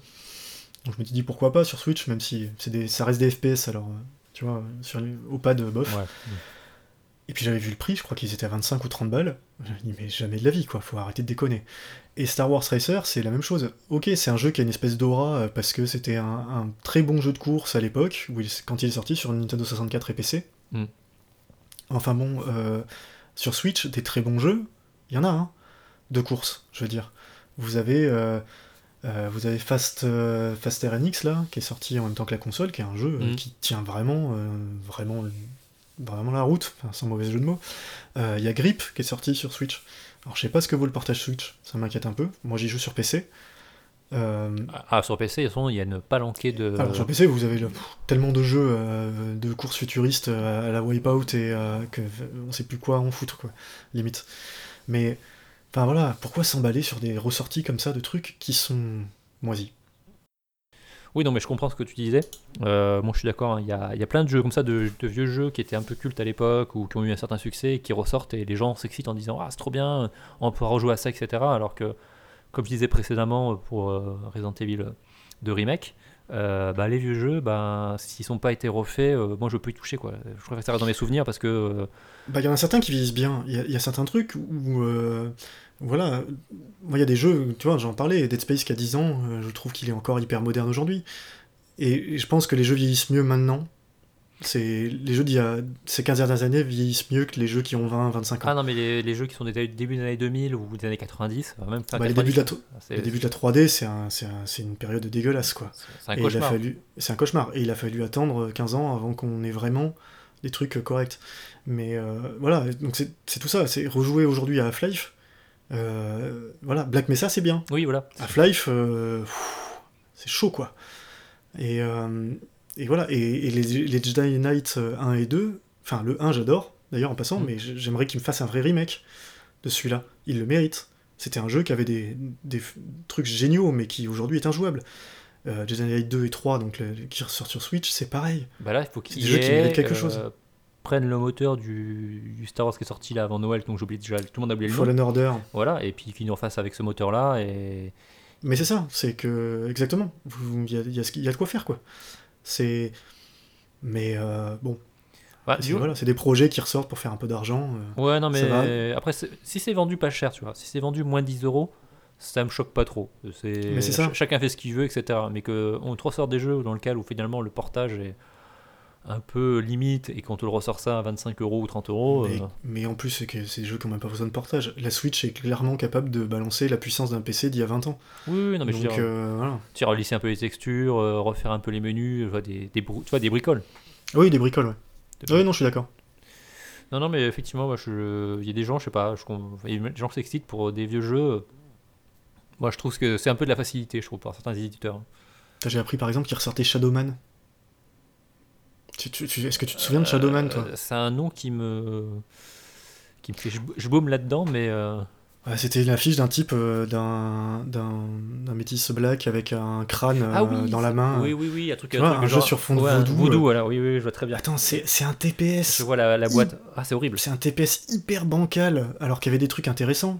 La musique est de mémoire, la musique était pas trop mal. Enfin, il avait une proposition avec une ambiance un peu particulière. Donc je pense qu'il peut être culte pour quelques personnes. Mais Oui, mais effectivement, j'ai vu qu'ils faisaient aussi. la- ils ont annoncé la- le remake de. Enfin, remake. Un remaster de Sin aussi, c'est pareil, tu vois. euh, Sin, euh, pitié quoi. Oui, non, mais. Genre, euh, je- Mais c'est avec toi que j'en ai blagué il y a Oui, quelques semaines, avant qu'ils parlé. annoncent le truc. Oui, oui, on en parle en disant. Enfin, c'est horrible parce que c'est ultra vulgaire. Enfin, c'est- c'en est un- à côté de Borderland, c'est le jeu de la finesse avec le petit doigt levé quand tu prends ton thé quoi. oui, c'est. C'est exactement ça. C'est. Donc, euh, Donc, non, euh, euh, il y a pas il y a- drôle. Il y a des choix, ouais, il y a des, il y a des choix un peu bizarres de, je crois, de faciliter un petit peu. On va récupérer un jeu, ça fera, il y aura quelques mecs dans un coin qui vont trouver ça combien et qui vont le racheter. Ouais, et puis on liste des textures et puis c'est fini. Euh, voilà. Bon. Et puis surtout que ça, c'est des jeux typiquement. Enfin, vous avez pas le temps de jouer, ben vous infligez pas ça. Voilà. Vous y jouerez pas. Tu l'achètes, tu y joues une demi-heure parce que tu essaies de te souvenir de comment c'était. Et voilà. Et je suis le premier crétin à le faire. hein. J'ai racheté. euh, ma- moi, c'était dans un bundle, donc c'est pas tout à fait pareil. J'ai refait, j'ai tenté de refaire Shadow of the Empire. Hmm. Tu je sais pas si tu te souviens de Oui, truc. Euh, voilà, bah, j'y ai joué 10 minutes.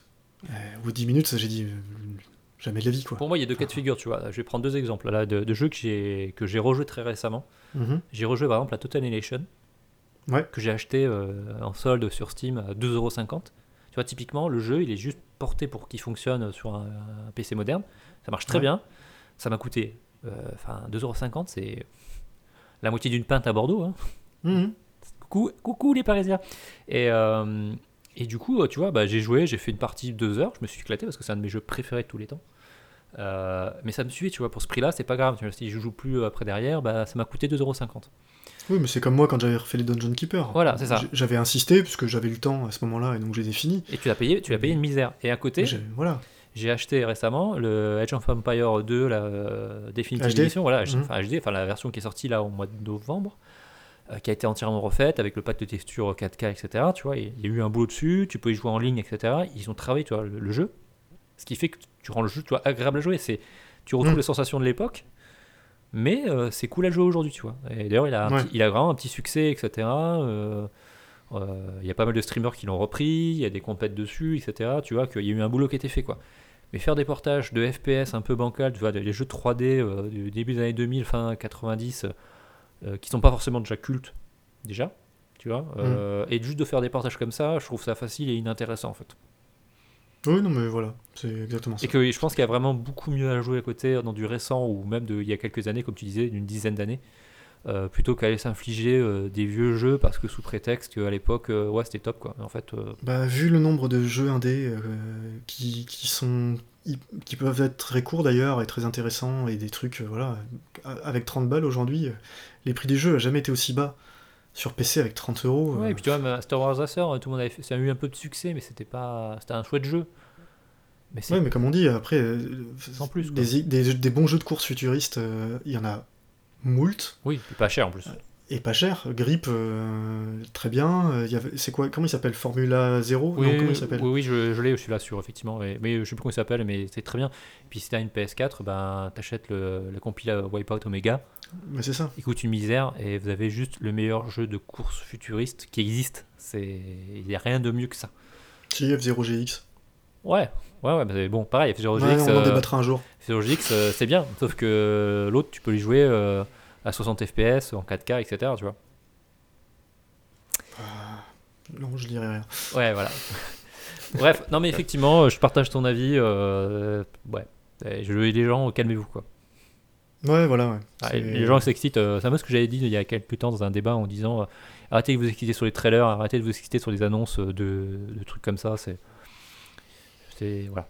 Il y a d'autres trucs Mm. plus sympas à mon avis à jouer. Après, à part si t'es vraiment un fan hardcore de l'époque, tu dis oh, tu, tu peux. Ou que ou que t'as des jeux qui sont cultes et plus trouvables aujourd'hui, tu vois, ce qui, ou qui peuvent présenter un intérêt. Doom 64 qui ressort sur Switch, c'est un jeu très particulier. euh, Bon, moi ça m'intéresse pas, mais je peux comprendre que ça intéresse plein de gens. Voilà. Mais tu vois, comme on annonce euh, demain, euh, on va sortir Soldier of Fortune et Shogo en version remaster. Qu'est-ce que j'en ai à faire quoi Bah ouais, c'est comme, excuse-moi, mais le remake de Command and Conquer, euh, Oui, non, mais ok. voilà, tu vois.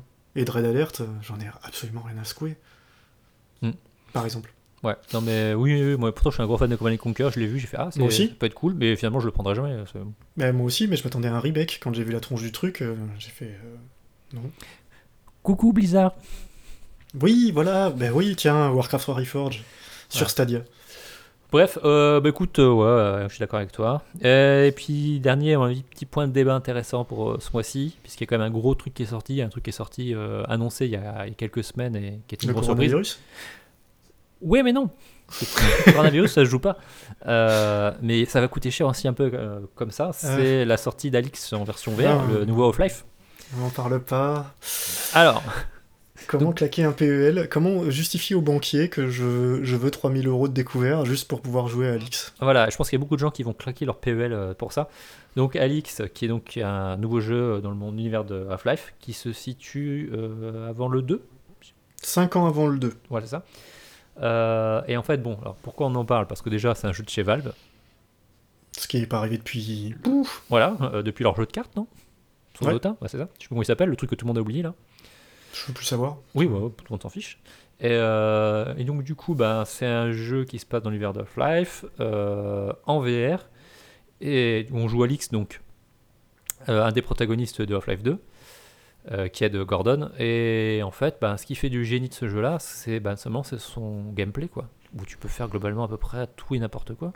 Bah, ça a l'air d'être la même révolution qu'était Half-Life euh, pour les FPS ou Half-Life 2 pour les FPS Voilà. euh, à l'époque. Donc euh, c'est un jeu qui, qui transpire les bonnes idées, euh, avec toujours cet univers très particulier d'Half-Life, mais qui me résonne toujours autant chez moi. c'est de toujours autant. dystopie totalitaire, effectivement, Oui. qui, qui- qui a l'air de vraiment super bien marcher. Ouais, non, c'est ça. Donc c'est un, ouais, un jeu qui a l'air incroyable. Tout ce que j'en vois me fait tellement envie que bon. Mais j'ai pas de casque réalité virtuelle, j'ai pas le PC pour le faire tourner, donc ça fait un peu cher l'investissement. Voilà, c'est juste pour en parler vite fait, mais effectivement, euh, donc euh, il faut avoir un casque plutôt assez haut de gamme pour pouvoir y jouer correctement. Donc, En, en plus, apparemment. ouais. idéalement, donc il faut avoir le Valve Index, qui donc, qui est leur, euh, leur, nouveau casque, qui est adapté pour le jeu, qui est en fait en gros qui est un peu le jeu porte-étendard pour ce casque-là. Mhm, Euh, petit bundle vendu euh, 1079 euros. C'est ça. Le jeu est offert au ce prix-là. Bah ouais. Oh. Super. Oui, génial.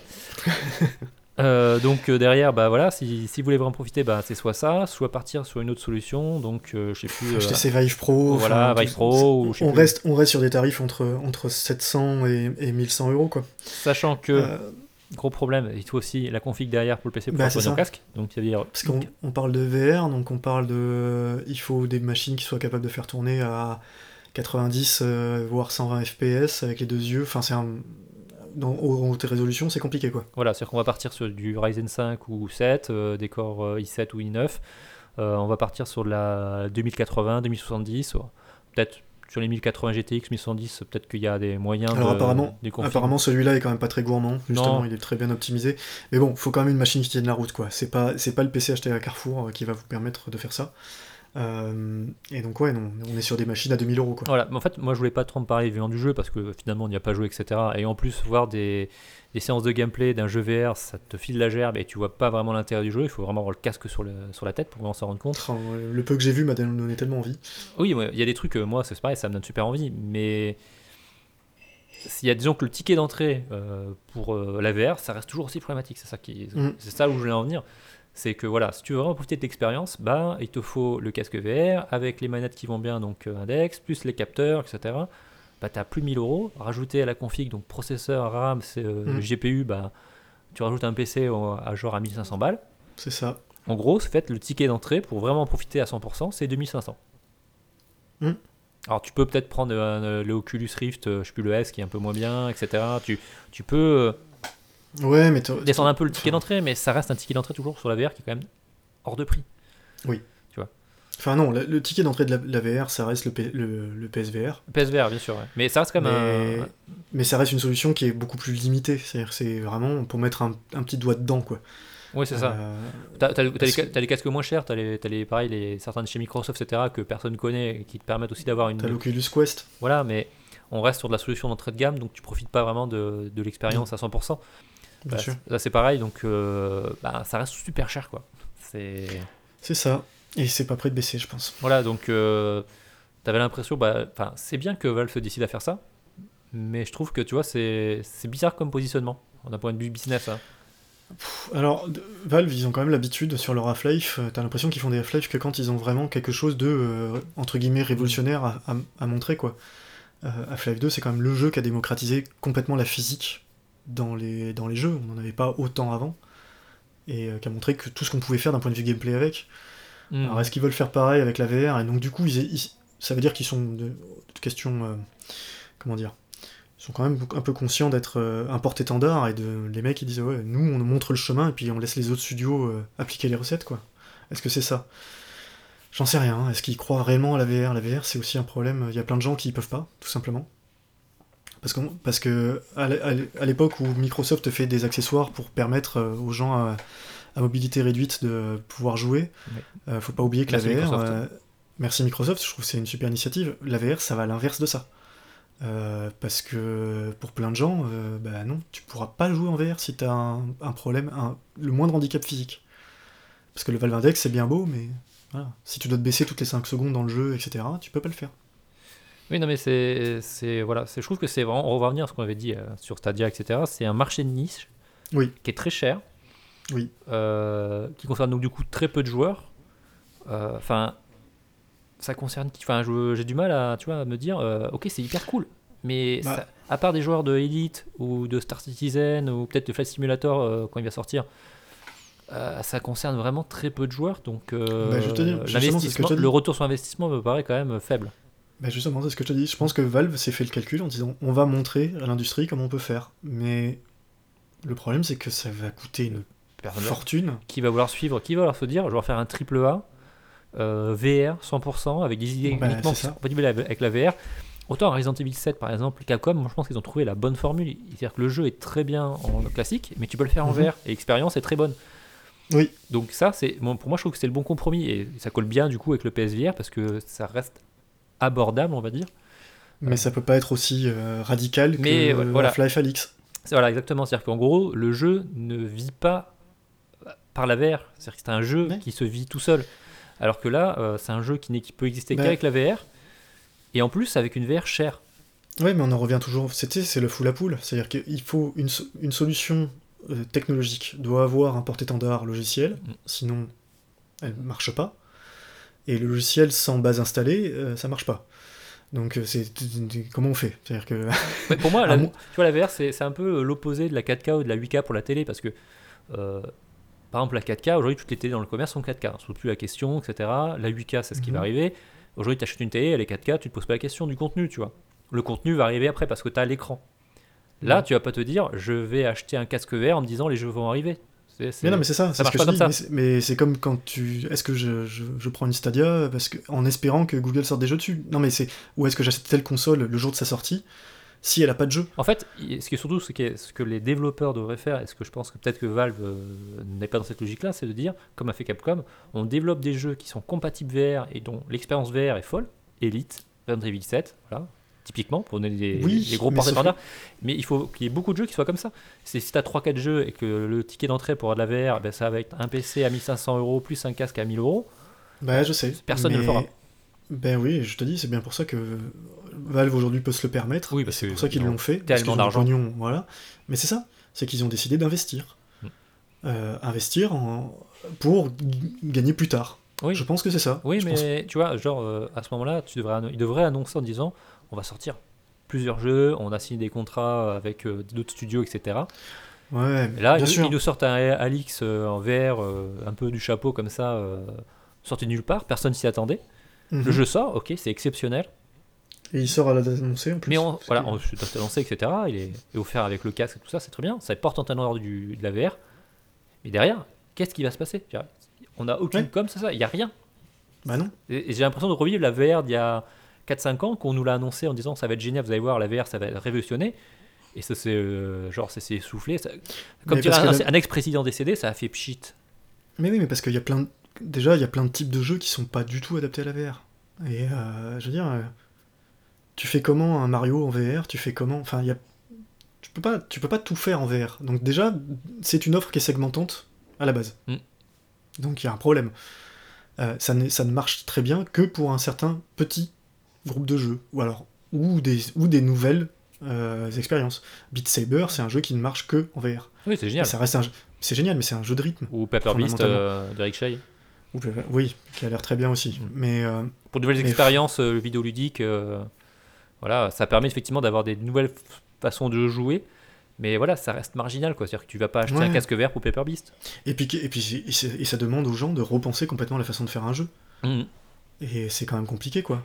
Ça, ça, je trouvais la, le- le- la démarche de Sony quand même plus intéressante parce qu'ils ont sorti leur casque en disant il y aura des jeux qui sortiront compatibles VR mais qui ne dépendent pas de la VR. Ouais. Mais au final, ils sont pas allés au bout de, ils sont pas allés au bout de leur idée hein, parce qu'aujourd'hui, euh, des. PSVR, euh, t'en trouves pas. hein, c'est... Mais c'est ça, non mais de toute façon, euh, après ça me rappelle tous les accessoires de sortie pour une console après coup. Mm, mm. On sait très bien que c'est toujours des trucs qui vont toucher 3-4 jeux et puis c'est fini quoi. Euh, Bref. Ouais. Bref. Tout Non ça mais pour dire, j'ai l'impression qu'on revient encore à la même histoire, en fait, entre guillemets. Ouais, la VR c'est génial, et puis au final, bah non, euh, ça, ça ira pas plus loin, quoi. Ça va s'ess- s'essouffler rapidement parce que tout le monde dira c'est le meilleur jeu. Des gens qui auront la chance de pouvoir y jouer diront que c'était un jeu euh, exceptionnel, euh, culte, mais personne n'y jouera. c'est ça. Mais je pense que ça va rester. Malheureusement, ça va être ça, c'est que quelques personnes vont, comme tu dis, vont dire il est culte, mais Voilà.